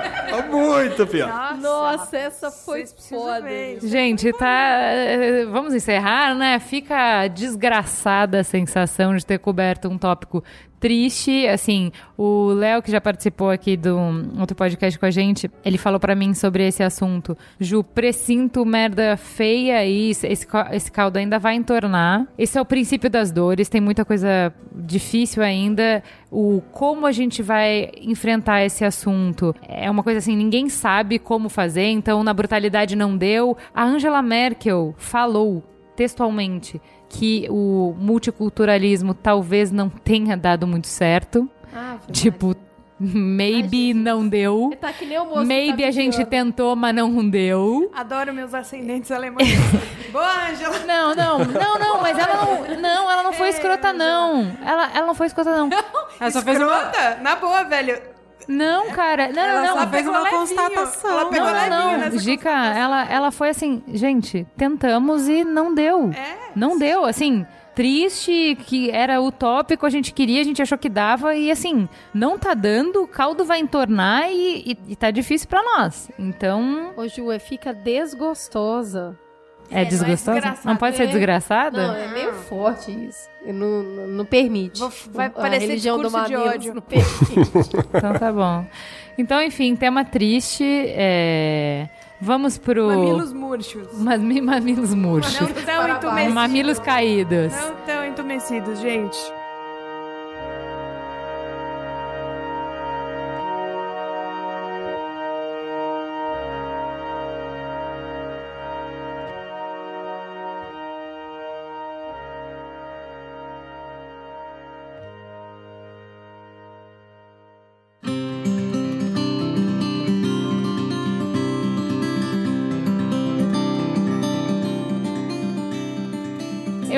Errado programas e programas, né? Eu falei farol alto e não era isso, era aceso, né? É o trogadalho do carilho. Desculpa, ouvintes, farol aceso. Então começamos com o Daniel. É, eu tava ouvindo você falar, Ju, me lembrei de um filme e uma peça. Na verdade, é uma, uma composição de Korsakov. Sherazade as Mil e Uma Noites, faz total sentido por, por causa dos árabes. E o filme A Onda. Tá na Ah, Netflix ótimo. pra quem quiser. Quando a Excelente. gente fala, será que tem condição de acontecer de novo? É uma reflexão bem interessante, A Onda. Mari. Precisa estar relacionado com o tema? Imagina, não, não, não, não, não, não, não. Sim, eu tô viajando. É que ele é muito Caxias. Que eu lembrei durante Nada a... sobre o tema, é. É, tô morrendo pra que a minha série favorita de comédia, como diz meu marido, eu tenho um humor muito peculiar, eu não gosto de nada de comédia, mas a minha série favorita, Parks and Rec, que eu amo, todo mundo precisa assistir, e não volta nunca essa série, e eu tô morrendo. Mas ela foi cancelada? Não, ela só tá no break dela, mas nunca volta, sei lá. Parks and Recreation. É, é, não é justificativa, porém eu sou mãe não leio, gostaria de ler muito mais. Não sei se vocês, outras mães, têm tempo para leitura, como eu tinha antes. Só Tá a difícil. Juliana, que é muito inteligente. Não, a Ju lê oito livros. Aí ela lê Me Conta, eu sinto se Putz, você me conta também, passa um... Nesse recesso não consegui ler um. Comecei o da Miriam Leitão e não terminei. Então, olha só, eu li um livro esse ano já, olha, e talvez seja um... 2015? Exato, Caramba! e li, era curto, então eu vou, vou... Era fininho, então eu vou recomendar. receita. Eu até anotei, chama Amantes da Fronteira, Tiago Novaes, e meu, um livro bem louco, todo mundo vai gostar de ler, e mães que tem pouco tempo, é coisa rápida, então vai Mas dar é pra tempo. mãe ou você tá falando só empatizando com a categoria? Não tem Ah, tá. nada a ver com mãe, Não é livro de parenting, assim. Ai, nada a ver, de bebê. nada a Ah, ver, nada a ver, horror. viagem e tal, mas nada a ver. só- Amantes da fronteira? Amantes da Fronteira, Tiago Novaes. Só porque é curto, então, no momento, estamos precisando. Esse é o critério no momento. Não, mas A não é nota só de corte é essa. Não é só porque é curto, é porque é ótimo e é curto, enfim. Fica uma dica. Fica a dica, Cris. Eu vou falar um negócio muito, muito interessante que eu descobri recentemente. Como algumas pessoas sabem, eu cortei o meu cabelo curto e deixei natural. Porque eu me livrei de qualquer química no cabelo. E, né, toda uma. uma, uma como é que fala? Um acordo que eu fiz com a minha filha. Da gente deixar o cabelo natural e deixar o cabelo crescer junto. E aí, né, uma treta. Porque, meu, dá um puta trabalho. Porque, né, pra ficar minimamente arrumado e tal. E aí, cara, eu descobri uma técnica que tá me ajudando pra caramba. Meu cabelo é muito fino. E e- é, a minha avó me, me chama de cabelinho de milho até hoje. É um cabelo muito fino, então como ele não tem peso, ele fica com volume ou vira uma bruxa, né? Tipo um Gal Costa, o feelings. E aí eu descobri, eu usei um monte de coisa pra tentar deixar os cachos mais definidos, não sei o quê. E o que está funcionando é uma técnica de lavar o cabelo sem o shampoo. É uma técnica de no Chama sabonete. Não, Foi mal, mama. Mas Vamos aí. lá. É uma técnica diferente de higienização do couro cabeludo, porque o, o, o shampoo agride muito o cabelo e acaba deixando com que ele fique muito mais eriçado, cheio de frizz e É que sem shampoo definição. é detergente, tá? É, exatamente. Shampoo, assim, de verdade então, é é uma técnica de, de lavar o cabelo com vinagre de maçã. Ai, E aí ele faz a limpeza do couro cabeludo. E depois você passa um pouquinho de condicionador e flicts. mentira. O cabelo Sério? existe E o cheirão? ele, não, ele sai. Suave? Não, sai na água mesmo. Porque você fica ali na água corrente, dá uma esfregadinha para lá, lavou. Tá, mas peraí, peraí, peraí, peraí. Vamos ajudar o ouvinte. Eu aqui representando o ouvinte que, que não tá entendendo nada dessa porra. Joga no couro cabeludo? Isso, Você é pega uma o vidrão de tantico de vinagre. vinagre. Uau. Não, você pega uma colher.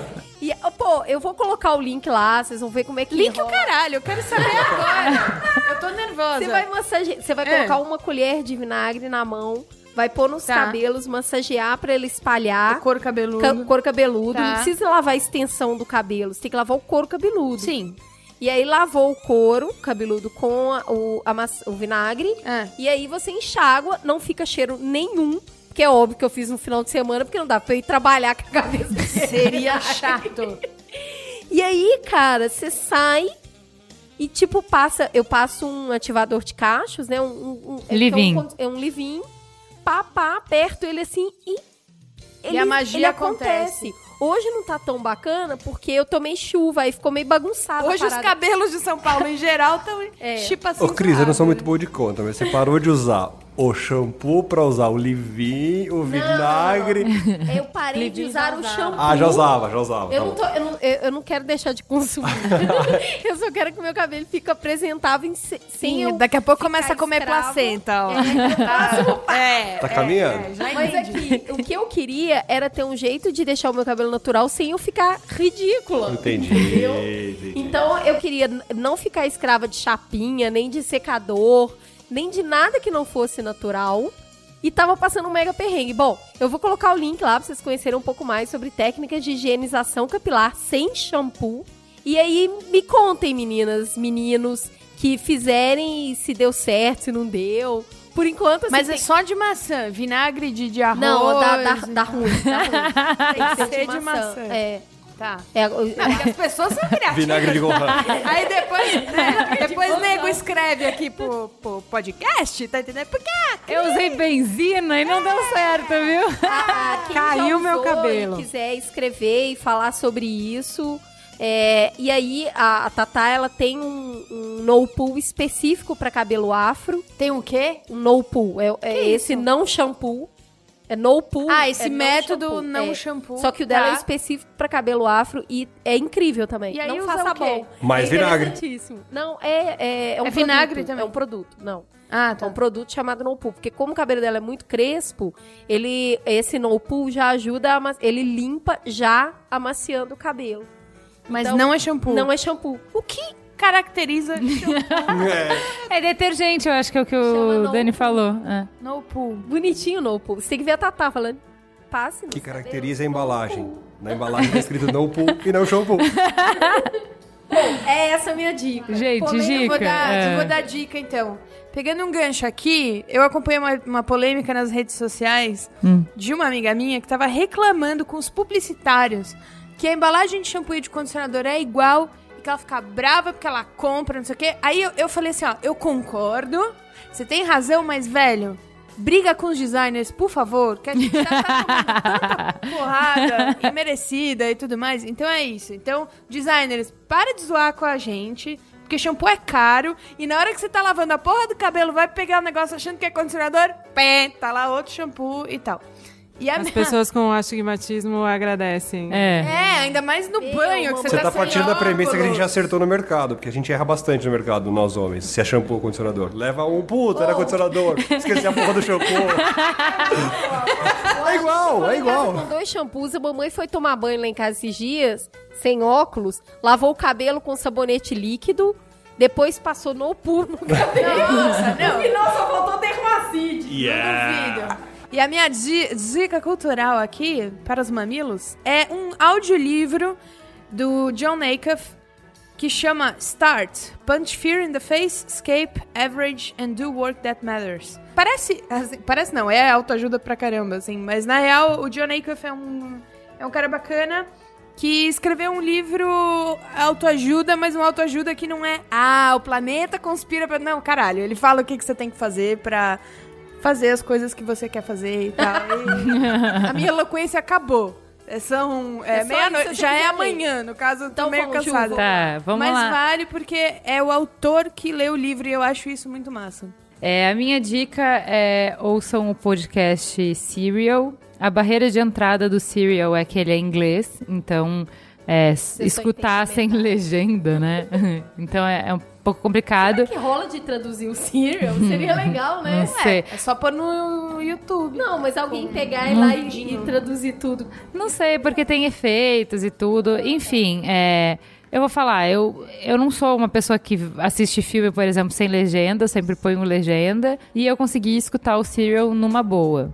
Então, assim, você começa não entendendo muito que é o default quando você, quando você vi- sai do país, por exemplo, ou quando vem um americano, demora pra você virar a chave. Mas depois que vira a chave, você entende tudo. O importante é mais o contexto. Eu achei fantástico porque o Serial, ele pega um caso real de um cara que tá condenado é, já há 15 anos, acho que ele tá preso, ou 10 anos ele tá preso, e vai revisar o caso porque amigas desse menino que tá preso falam, cara, não foi ele que fez, ele foi condenado por cagada, ajuda Luciano. E a menina é repórter.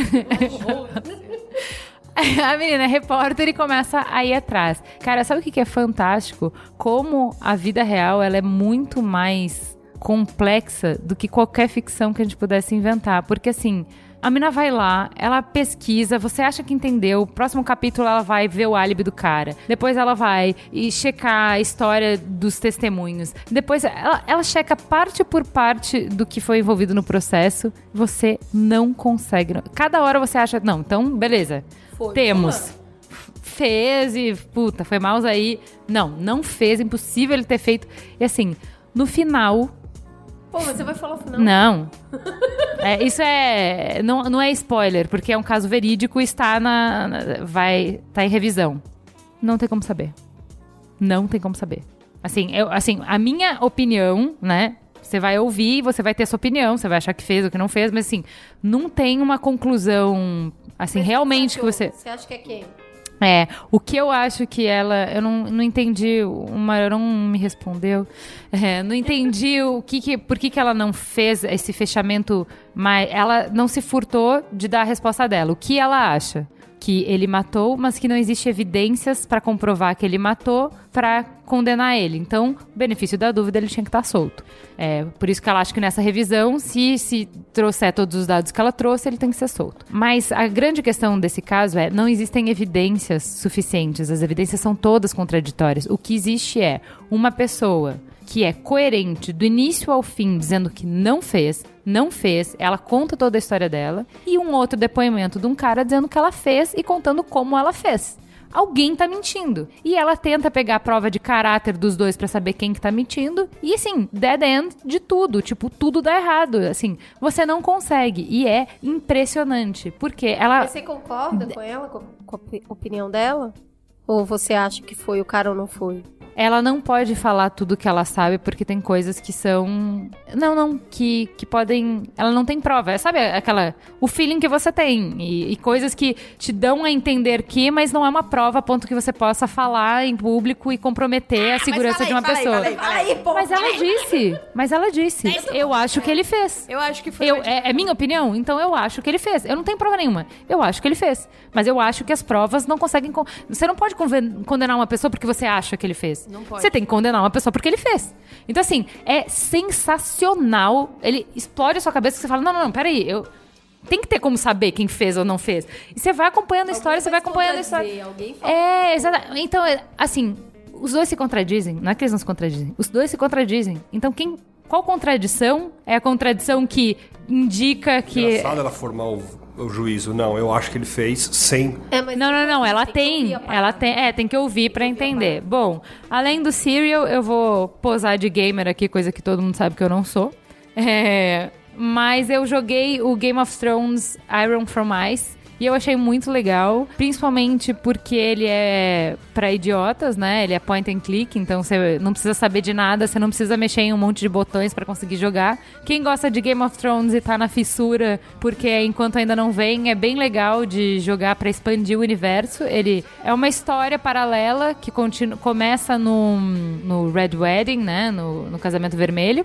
Então, pra quem tá com saudade de Game of Thrones, tá aí uma boa pedida. É bem curtinho, rapidinho, duas horas termina de jogar. Ai, gente, deu até um soninho, tá tarde. Gente, vamos. Muito obrigada para todos os nossos convidados. Esperamos que eles voltem, voltarão. É, é isso. Se você está ouvindo esse programa até o final, Parabéns.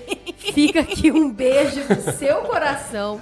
Obrigada pela audiência e pela paciência. Boa noite, boa sorte. Um beijo do gordo. Vamos lá, mais o quê? Gente, obrigada, Mari, Daniel. Obrigada. Obrigada, Gica. Foi muito legal vocês aqui. Eu, eu, eu acho que se a gente trouxer tanta gente interessante assim de uma vez, o, o podcast sempre vai ficar gigante. É verdade. Mas é isso. Foi um prazer e tamo aí pra segunda temporada aguardando pra continuar conversando. Um beijo, galera. Beijo. Tchau.